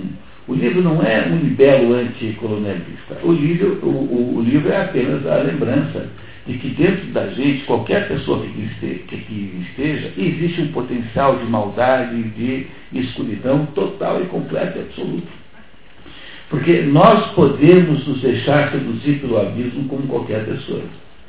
Mas é claro que deixar seduzir pelo abismo como Kurt eh, foi seduzido, depende, obviamente, da nossa própria vontade, porque no fundo a ação que irá é, impedir que nós pulemos no abismo é uma ação é, consciente derivada do nosso livre-arbítrio.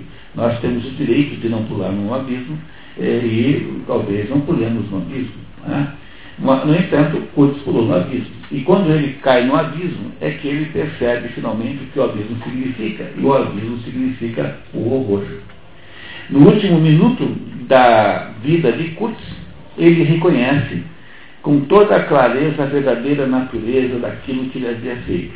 É como se, frente né, à morte, e aí diz o autor que é naquele momento da morte é que as pessoas ficam sábias, porque é como se esclarecesse, como se houvesse uma luz que inundasse de luz toda a sua existência. Nesse momento, o Kurtz percebeu o abismo em que ele havia se metido. Essa, essa percepção do Kurtz é, a sua, de certo modo, a sua redenção. De algum modo, ele eh, percebe e adquire a consciência, nem que seja no último minuto da sua existência. A mesma coisa acontece com o Ivan Illich, da história de Tolstói, a morte de Ivan Illich, que só entende alguma coisa no último minuto de vida. Quando ele então está completamente à morte, ele entende alguma coisa sobre a vida humana. Pois a, a, a, a essência da vida humana é aquilo que, que, nos, que nos compete resolver, é como andar longe do abismo. Porque é possível conceber que o povo mais inteligente do mundo, o povo alemão, imagine, o povo que escreveu metade da filosofia, escreveu 95% da música erudita, o povo que fez eh, a obra civilizatória que a Alemanha seja capaz de ter feito aí em meros 50 anos, ter pulado num abismo do tamanho do nazismo. Vocês não acham isso uma coisa extraordinária? Que um povo do tamanho do alemão, com a cultura alemã, com todo, seja capaz de produzir uma barbaridade dessa, dessa amplitude, dessa dimensão chamada nazismo. produzir um ato deliberado de exterminação de pessoas apenas baseadas na, baseado esse ato na sua cor, no seu modo de ser, enfim, na sua raça, enfim, o que for. Hitler era austríaco, mas não tem muita diferença, porque a Áustria, na verdade, é um país inexistente. Né? A Áustria é a Alemanha, a grande Alemanha, que só existe porque ela, circunstancialmente, foi é, delimitada pelo Império Austro-Húngaro, mas não, não tem nenhuma diferença. Porque quando há o Anschluss, que é a junção das duas, os austríacos acham uma coisa muito boa, não tem nenhum problema com isso. Não houve uma invasão da Áustria, houve uma anexação. Anschluss, em alemão, anexação. Não há, portanto, aí uma conotação, uma conotação, digamos, agressiva. No fundo é a mesma sociedade. É o, o, o, o austríaco parece muito com o bárbaro, não parece com o alemão do norte, mas é um alemão muito é, extremamente civilizado, um alemão extremamente cortês, gente é, extraordinária. Eu morei nessa região um tempão, tenho uma, uma enorme é, capacidade de entender. É, como você fala, é, fugir, também pelos personagens, vai entender que é fugir das paixões. Paixões parece que entregam assim com tanta facilidade que é um prazer, mas ao mesmo tempo é uma coisa tudo do mal. Enquanto que tem a paixão, né? De é. que você falou que é uma paixão diferente, é. uma paixão por bem. Então essa, essa paixão que. que Não, é que, que cuidado, aqui a gente chama de paixão apenas um grande amor, mas paixão na verdade são todos os sentimentos humanos. Então para você entender isso tem que ler a história. Aristóteles tem um livro sobre um livro de psicologia chamado Da Alma, que é um livro maravilhoso, deve-se ler esse livro. E no livro chamado Da Alma de Aristóteles, ele diz o seguinte, que a alma humana, porque a alma em grego é psique. Portanto, psicologia vem da expressão psique, que é a alma em grego. Então ele diz o seguinte, que a alma humana é composta de três pedaços. Então, um primeiro pedaço da alma humana é, é um, o que eles dizem que é a alma vegetativa. A alma vegetativa é uma alma que os seres humanos compartilham com os animais em geral e com as plantas em, geral. O que é a alma vegetativa? É um pedaço da alma e, e que, que é incontrolável. É, é, uma dinâmica básica da vida. Então está associado à alimentação, à reprodução, ao crescimento, enfim, tudo aquilo que acontece sozinho sem você querer ou não. Porque nenhuma pessoa consegue interromper o seu, o seu processo digestivo só com a sua mente, eu não quero mais, não quero, não quero, não é assim, porque isso funciona independente da sua vontade. Então, o, que, o mecanismo fundamental que organiza a alma vegetativa é a transformação do diferente, do, do, do semelhante em semelhante. Então, quando o coelho come alface, a alface vira coelho. E nunca acontece o contrário. Dizer, o, o, coelho come alface, então o alface, o coelho não vira alface nunca. Né? Nunca acontece o contrário, não é? Não é isso? Por isso que não tem muito sentido você ficar por aí dizendo que você é aquilo que você come, porque isso está desmentindo já por Aristóteles há 2.300 anos. Porque toda vez que você come alguma porcaria, você não vira nenhuma porcaria. Você pode ter dor de barriga, né? Mas mas o hambúrguer do Big, Big Mac, você não viu, nunca viu ninguém que virou Big Mac. O Big Mac é que vira você. Né? Não é assim que funciona? Então esse é o primeiro pedaço da alma, que é esse pedaço da alma vegetativa. O segundo pedaço da alma, Aristóteles chama de alma sensitiva. E a alma sensitiva é essa alma associada ao pedaço da psicologia humana, associada ao que? As paixões as paixões aos movimentos, ou seja, as paixões e desejos. E essa alma aí, ela é compartilhada pelos animais e pelos homens, mas não pelas plantas. E essa alma sensitiva, ela é, é parcialmente autônoma, ou seja, parcialmente independente, mas, no entanto, como você consegue controlar um ataque de raiva, então está claro que dentro dessa alma também há um componente controlável não é isso? Quer dizer, as pessoas conseguem controlar as suas paixões. Nesse sentido de paixões aristotélico, né, que eu estou aqui é, optando agora. E, e há uma terceira alma, que é a alma intelectiva que só o ser humano tem, que é a alma capaz de entender alguma coisa, que no fundo, no fundo, de enxergar as coisas como elas são. Portanto, de acordo com Aristóteles, o sucesso da vida humana depende do quê? Depende de você conduzir a sua alma é, sensitiva a partir dos critérios da alma intelectiva, quer dizer, subordinar a alma sensitiva à alma a, intelectiva.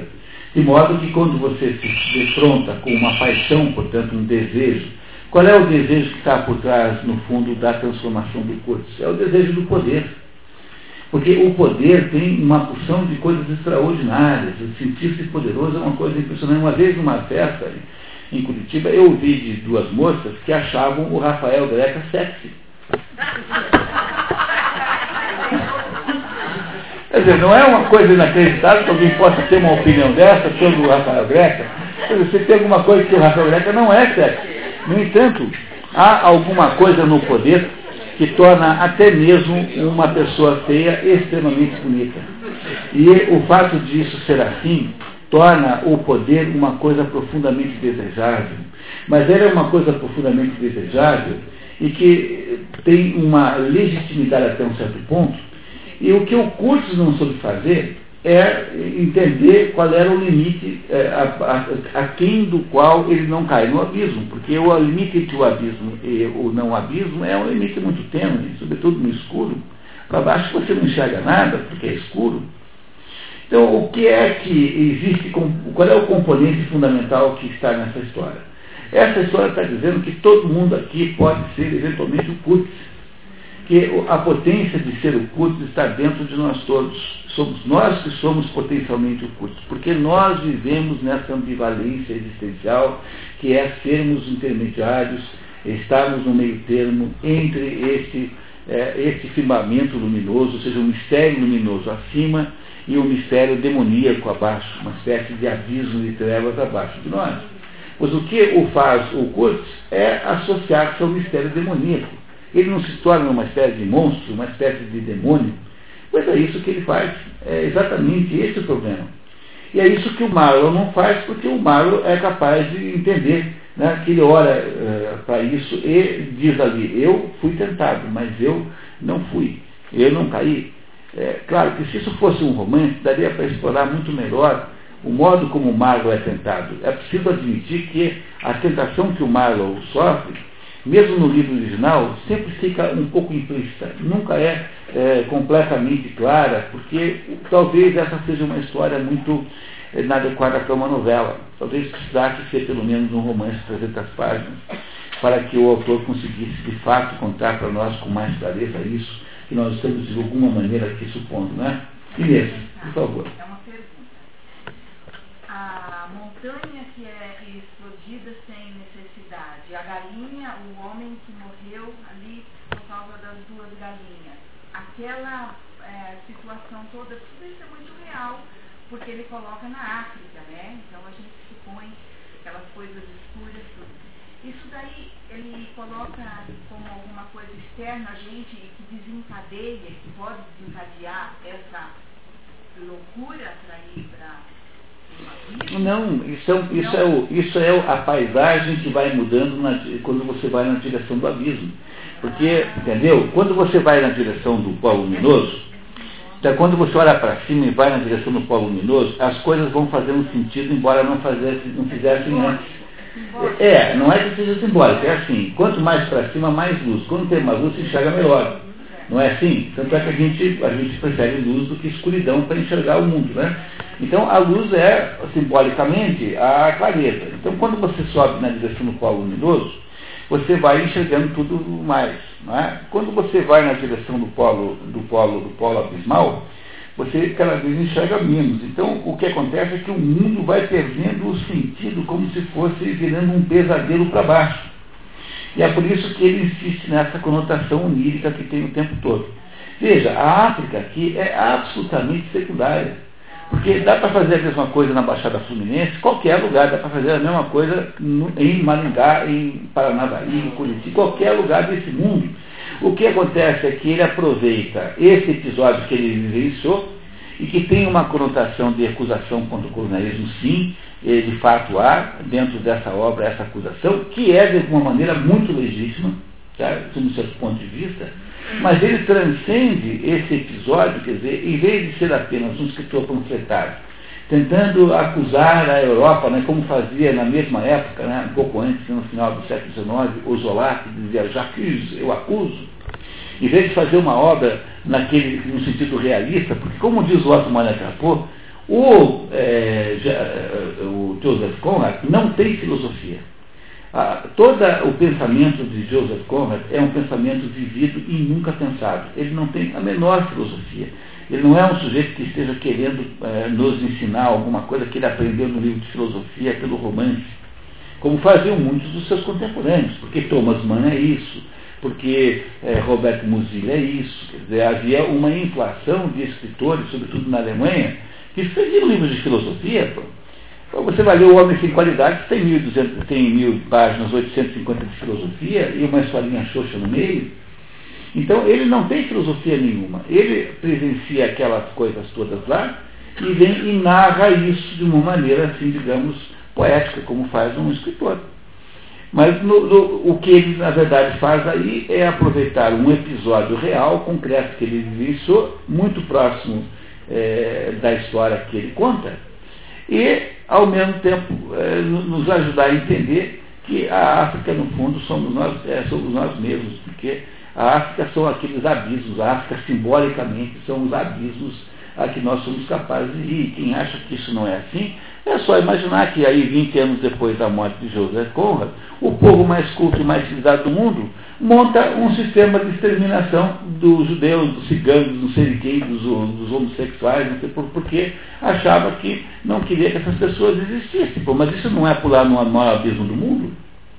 Mas quem que pulou no abismo? O sujeito mais civilizado da Europa, que era o alemão. Do mesmo modo que o, o Kurtz, de alguma maneira, é um sujeito civilizadíssimo. Né? Ele não é elogiado o tempo todo como sendo um modelo de civilização. Tanto é que quando ele volta, quando Marlon volta para a Inglaterra, a, a prometida o tem em altíssima conta, porque afinal de contas ele é um ser humano especialíssimo, é alguém muito diferente dos outros, que contrasta com a ganância comercial pura da companhia.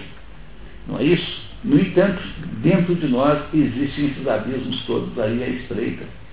E esses abismos todos aí podem facilmente ser atingidos pela nossa existência. E eu, na prática, na prática, é, é, se há um abismo, se há um polo negativo, um polo inferior, deve haver necessariamente um polo superior. Esse é o problema da psicanálise, né? Porque a psicanálise é uma tese, é uma, uma, uma teoria científica, é, ou se vocês quiserem falar em termos do Karl Popper, né, não chega a ser científica, mas tanto faz, não vamos debater isso aqui agora. E que acha que a nossa vida é conduzida pelo polo inferior. O que é o polo inferior do, ponto de vista psicanalítico? É o, nosso inconsciente, onde nós recolhemos todo o lixo das nossas emoções reprimidas, dos nossos desejos reprimidos. Então, aquilo que a gente não consegue suportar, joga para baixo. E aí esse lixo, digamos, existencial passa a conduzir nossa vida. Mas, independentemente se isso é verdade ou não, se você admite a existência de um polo inferior, por necessidade absoluta, lógica, é preciso admitir a, a existência de um polo superior. Então, mesmo que você fosse analisasse psicanaliticamente essa história, você teria que admitir que a vida humana também pode ser conduzida pelas coisas de cima e não só pelas coisas de baixo. Freud sabia muito bem disso, tanto é que quando você pega o livro A Interpretação dos Sonhos, que é, que é o livro principal de Freud, porque foi a partir dele que ele faz todos os outros.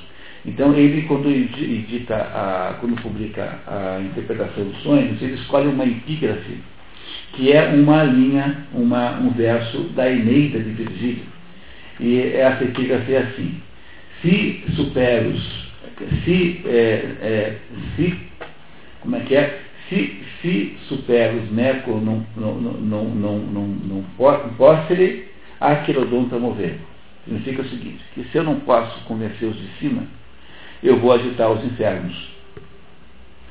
Ou seja, o que, que é isso? É a recusa da, da, do polo superior como sendo o, o, uma espécie de condutor da vida e uma, é, uma adesão incondicional e unilateral ao polo de baixo.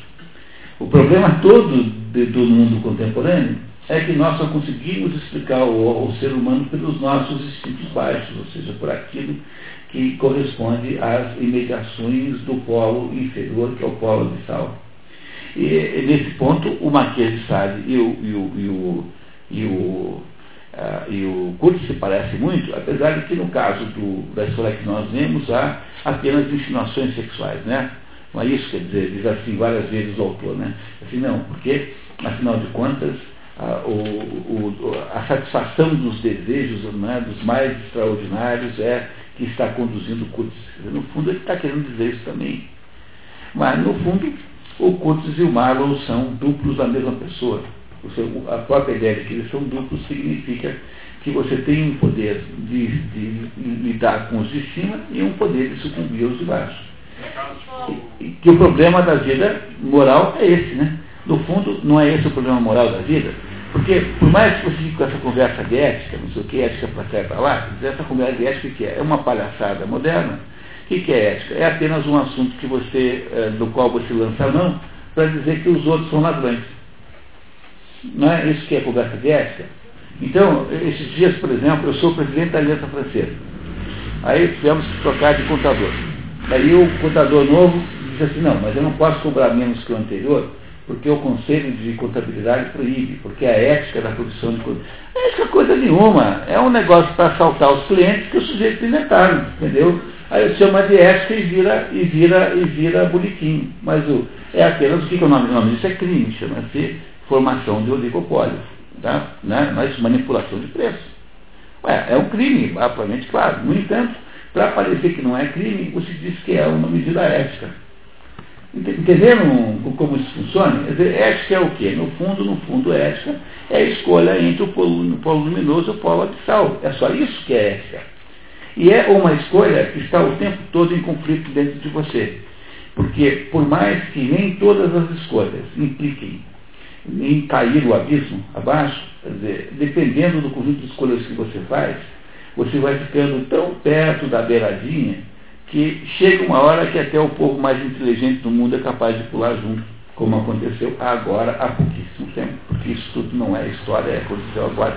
De vez em quando ainda pega um nazista por aí, quer dizer, de vez em quando ainda tem um judeu que dá entrevista, quer dizer, você tem aí uma modernidade extraordinária numa coisa dessa.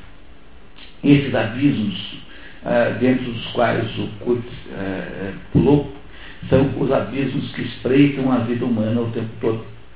Pois é a única maneira da vida humana ter graça, né? Poder ter a alternativa de pular ou não pular.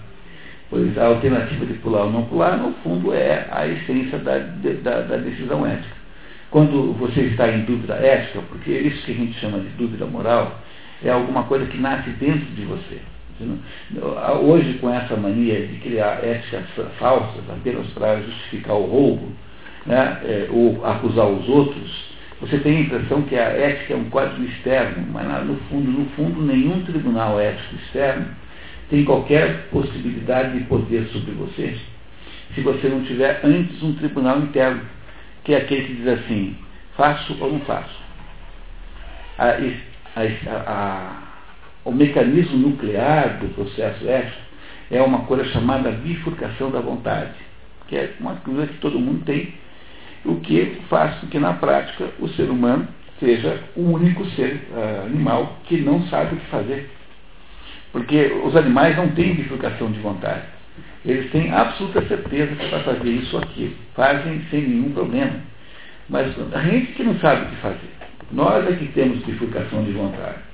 E porque nós temos bifurcação de vontade, no fundo, no fundo dessa bifurcação da vontade, não esquecer que simbolicamente a, a o animal que faz a tentação de Adão e Eva é a serpente que tem a língua bipartida. É a bipartição da língua da serpente é o, o símbolo dessa ideia, porque a vida humana, aquilo pela qual você vai ser julgado, né, do seu ponto de vista da sua existência, é ter escolhido o polo luminoso e não ter escolhido o polo abissal.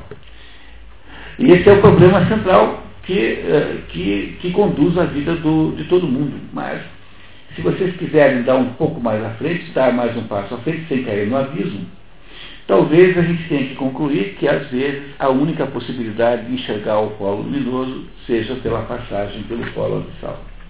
E esse é o problema central.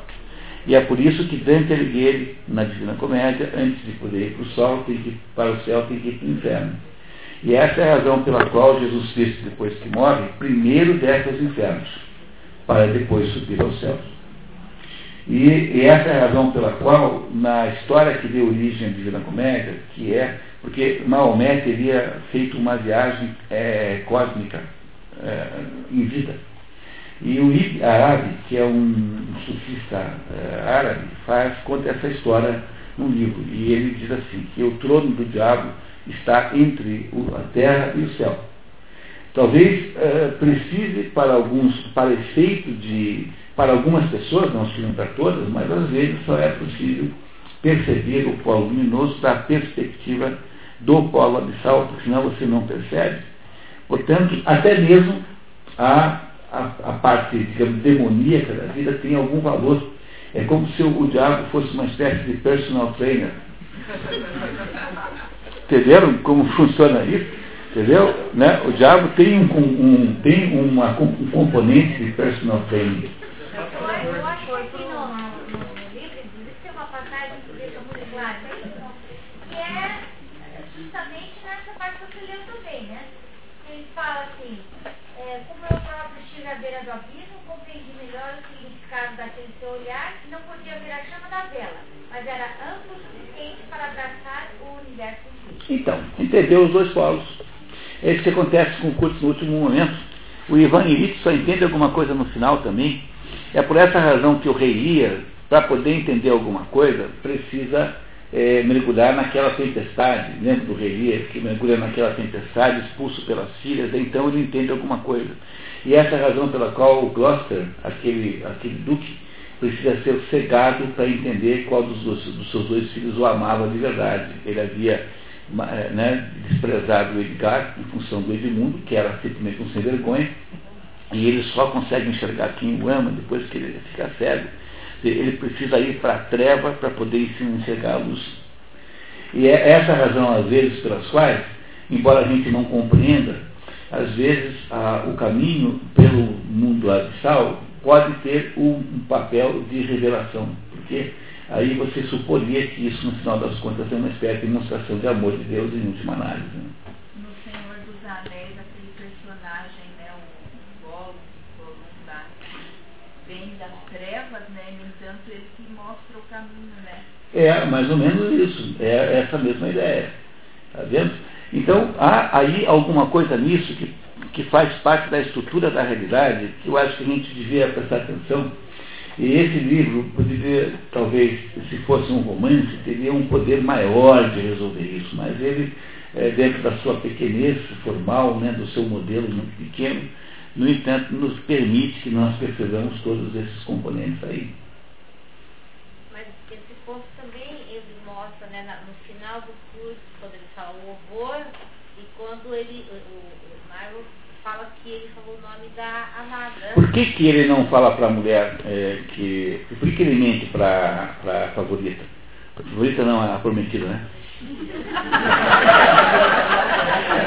eu, eu pensei na favorita porque tinha outra lá, né, que era a, a, a princesa, a princesa africana, né?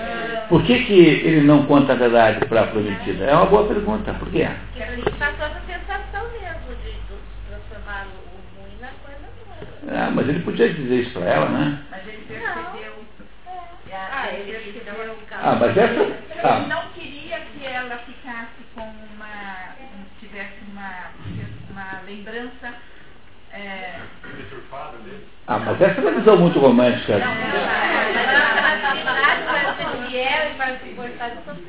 Por que que. Por que, que pessoal, mas tem uma razão bem prática por que que ela não, co- não conta.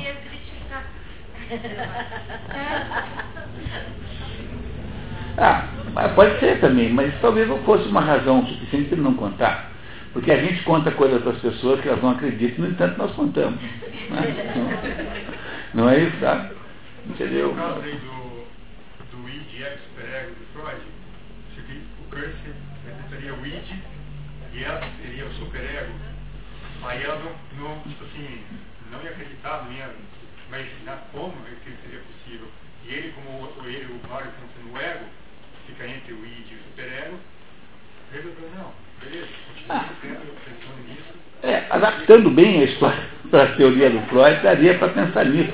Mas tem uma razão muito mais simples do que essa, então vão no simples que vocês matam a charada. mas não foi porque ele percebeu que o Kurt havia é, é, percebido toda a loucura dele. É, mas sim, de certo modo sim, mas há uma razão mais básica. Não compliquem.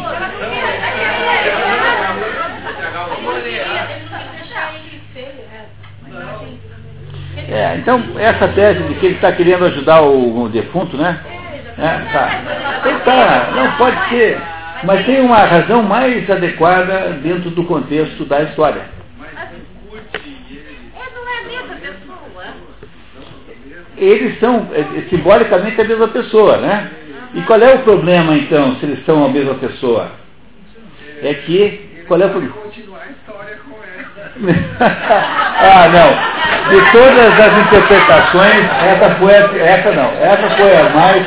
Essa foi de todas a mais difícil de acreditar. Não, não mas você estava indo bem, quer dizer, há, uma, há uma razão boa pela qual ele não pode contar para ela.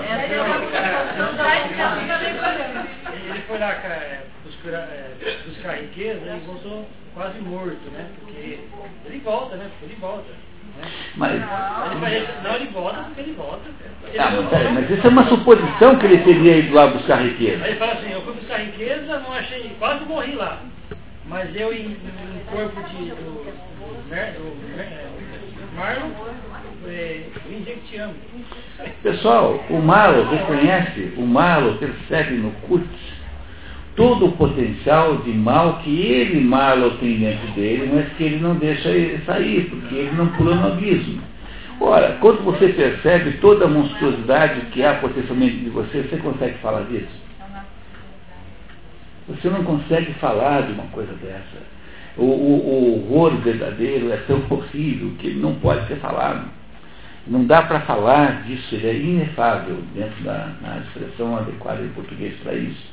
Quer dizer, quando você repara, você não está passando na sua vida de uma situação em que você é, não consegue falar o que você sentiu, porque de- determinadas sensações que nós temos, desejos que nós expressamos, determinados momentos, é, determinadas circunstâncias que nós vivemos, nos assustam a nós mesmos com tanta é, impacto que a gente tem vergonha da gente mesmo de falar, quer dizer, aquilo que o Kurtz representava era aquela potência abismal que ele, Marlow, é, de alguma maneira perseguia, tentava obter, na medida em que ele, desde criança, havia se fascinado por aquele mundo demoníaco. E falar disso é uma coisa muito difícil de falar. Você não consegue falar disso. Essa é a razão, porque é muito horrível demais. É o horror, o horror. Quer dizer, o ato de consciência final do Kurtz é um ato de perceber toda a horribilidade, de toda a monstruosidade daquela situação. Ele não queria, de modo nenhum, melhorar o cadáver. Ele simplesmente não, não conseguia falar naquilo. Então aquele assunto é tão horrível que não dá para falar nele. Vamos deixar para lá. Mas poderia ser também, tipo, ele poderia falar, mas pelo fato de ele falar, ah, provavelmente ele poderia pensar que ele fosse capaz de fazer aquilo de ele falar. É, mas isso, isso mesmo que eu estou dizendo. Quer dizer, a, a, a possibilidade de você concretamente poder fazer isso Foi sincero com ele mesmo. É, é, foi, ele, ele, ele foi incapaz emocionalmente de lidar com o culto que havia dentro dele potencialmente, porque esse é o problema. Todo mundo vive num mundo intermediário entre um mistério luminoso para cima e um mistério de sol para baixo. E nós podemos facilmente cair no abismo, porque de baixo ninguém enxerga nada, é escuro. E é isso que aconteceu com o Kurtz e não aconteceu com o Marlow. Portanto, o Marlow tem a potência da resistência e o Kurtz tem a, a, a tendência abissal. E nesse ponto, o Kurtz e o Marquês de Sade seguramente são parecidos, não tem a menor dúvida. Me parece que é aí mais ou menos que nós podíamos eh, descobrir alguma coisa útil para nossas vidas a partir desse pequena novela de Joseph Conrad. É, não é isso? Né? O coração das trevas. Porque as trevas estão dentro da gente. E né, as trevas são do nosso microcosmo interno. E as trevas não são a África, não são o mundo externo. Então, cada vez mais que eu vou para dentro de mim, nesse mundo para baixo, é, é o caso, então, de, dar, é, o caso de explicar um- um- uma das razões da depressão. Não, depressão é outra coisa. Depressão é um estado emocional que a pessoa adquire quando ela perde uma fantasia. Então, a gente, na vida, constrói fantasias sobre nós mesmos.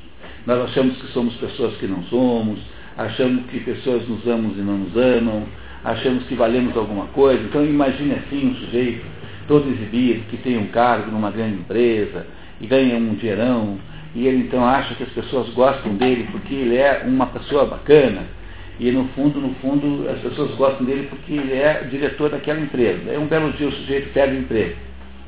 No dia seguinte, ninguém mais convida para jantar, ninguém mais quer sair com ele, ninguém mais tem interesse nele. E a pessoa, então, acorda de uma autoilusão, de um auto-engano. Ele não tinha nenhuma importância de verdade. O que ele tinha era um cargo com uma posição social. Então, ninguém gostava dele de verdade. Talvez aí apareça quem gosta dele de verdade. Né? que é o que acontece, por exemplo, com o Boécio. Né? O Boécio, uma das razões pelas quais a filosofia diz que a situação do Boécio é boa, é porque ele finalmente vai saber quem é amigo dele, né? quem gosta dele de verdade. Então a pessoa que desembarca de uma ilusão desse tamanho, que é uma ilusão de auto, auto-ilusão de poder, entra em depressão profunda. Eu conheço uma pessoa que ficou um ano sem poder levantar a cama. Um ano, quando aconteceu um fenômeno como esse que eu descrevi aqui. Então, a, a depressão é o processo de perda de esperança, né? perda de, de, de, tristeza, no fundo, uma perda de tristeza que você tem quando você eh, desembarca de uma grande ilusão na sua vida. O que o Conrad está dizendo é que dentro de nós nós temos a potência angélica e temos a potência demoníaca. E isso não depende de país, não depende de, de, de, de lugar do mundo. Tanto é que o povo mais, digamos, mais inteligente, mais culto do mundo foi capaz de fazer o nazismo até pouco tempo atrás. Dentro de nós nós temos todas essas potências, e essas potências são a base de, toda, de todo o dilema moral. Isso nós chamamos de dilema moral, é sempre uma escolha entre esses dois polos, entre o polo, o polo é, luminoso e o polo demoníaco. E essa, e essa disputa está dentro de nós. Então, essa selva é, onde há essa luta é a selva da nossa existência, a nossa selva interna. E é por isso que o Kurt Mago, o, o Kurt Silmago, na verdade, são apenas é, duplo um do outro, são apenas as duas potências que se, que se manifestam na mesma pessoa. Olhando agora, baseado naquilo das, das três dimensões da alma, do Aristóteles, é, aconteceu uma, uma inversão. O que motivou a ida do Kurtz para a África foi, ele fala, minha prometida, meus objetivos, minhas ideias, ele foi para lá com objetivos racionais, racionais conduzidos da, pela alma intelectual, intele, intelectiva. Isso. Enquanto o outro ia para lá, de qualquer jeito, por bem ou por mal, ele ia conhecer aquilo, ele estava fascinado por aquilo instintivo, vegetativo, é, ligado à sensação. Então, o quanto mais a gente estiver exercendo o lado vegetativo, intuitivo, o lado do, dos prazeres, do, uh, hoje até você usou um exemplo lá do, do, do viver para comer, não comer para viver, né? Quando eu estiver vivendo para comer e não comendo para viver, quando eu estiver em busca de, de satisfazer os meus instintos, eu vou estar mais me aproximando da escuridão. Eu mais bicho vou estar sendo do que um homem. É, porque o Platão dizia assim, quer dizer, apenas para pegar esse ponto né, que o Fábio disse, olha só, o Platão dizia que o homem é intermédio entre o animal e os anjos. Né? O homem é intermediário entre o animal e o anjo. Então, o que, que é o anjo? O anjo está no polo angélico, no polo superior, no polo luminoso. O animal está no polo material, que é um polo não necessariamente demoníaco, mas mais próximo do mundo material, puro e simples. Então, o que aconteceu com o Kurtz? O Kurtz deixou que as suas paixões, ou seja, o desejo do poder, o desejo da a satisfação erótica, que é matar os outros, imagino que deve ter uma satisfação erótica nisso, a, aquela sensação do poder total sobre as pessoas, aquela sensação de grandeza pessoal que você tem ao poder ter um poder de vida e morte sobre todas as pessoas, que essas paixões fossem, é, que, se, que se manifestassem livremente e com isso ele mergulha no polo abissal, que é um, um polo mais ou menos baseado nisso.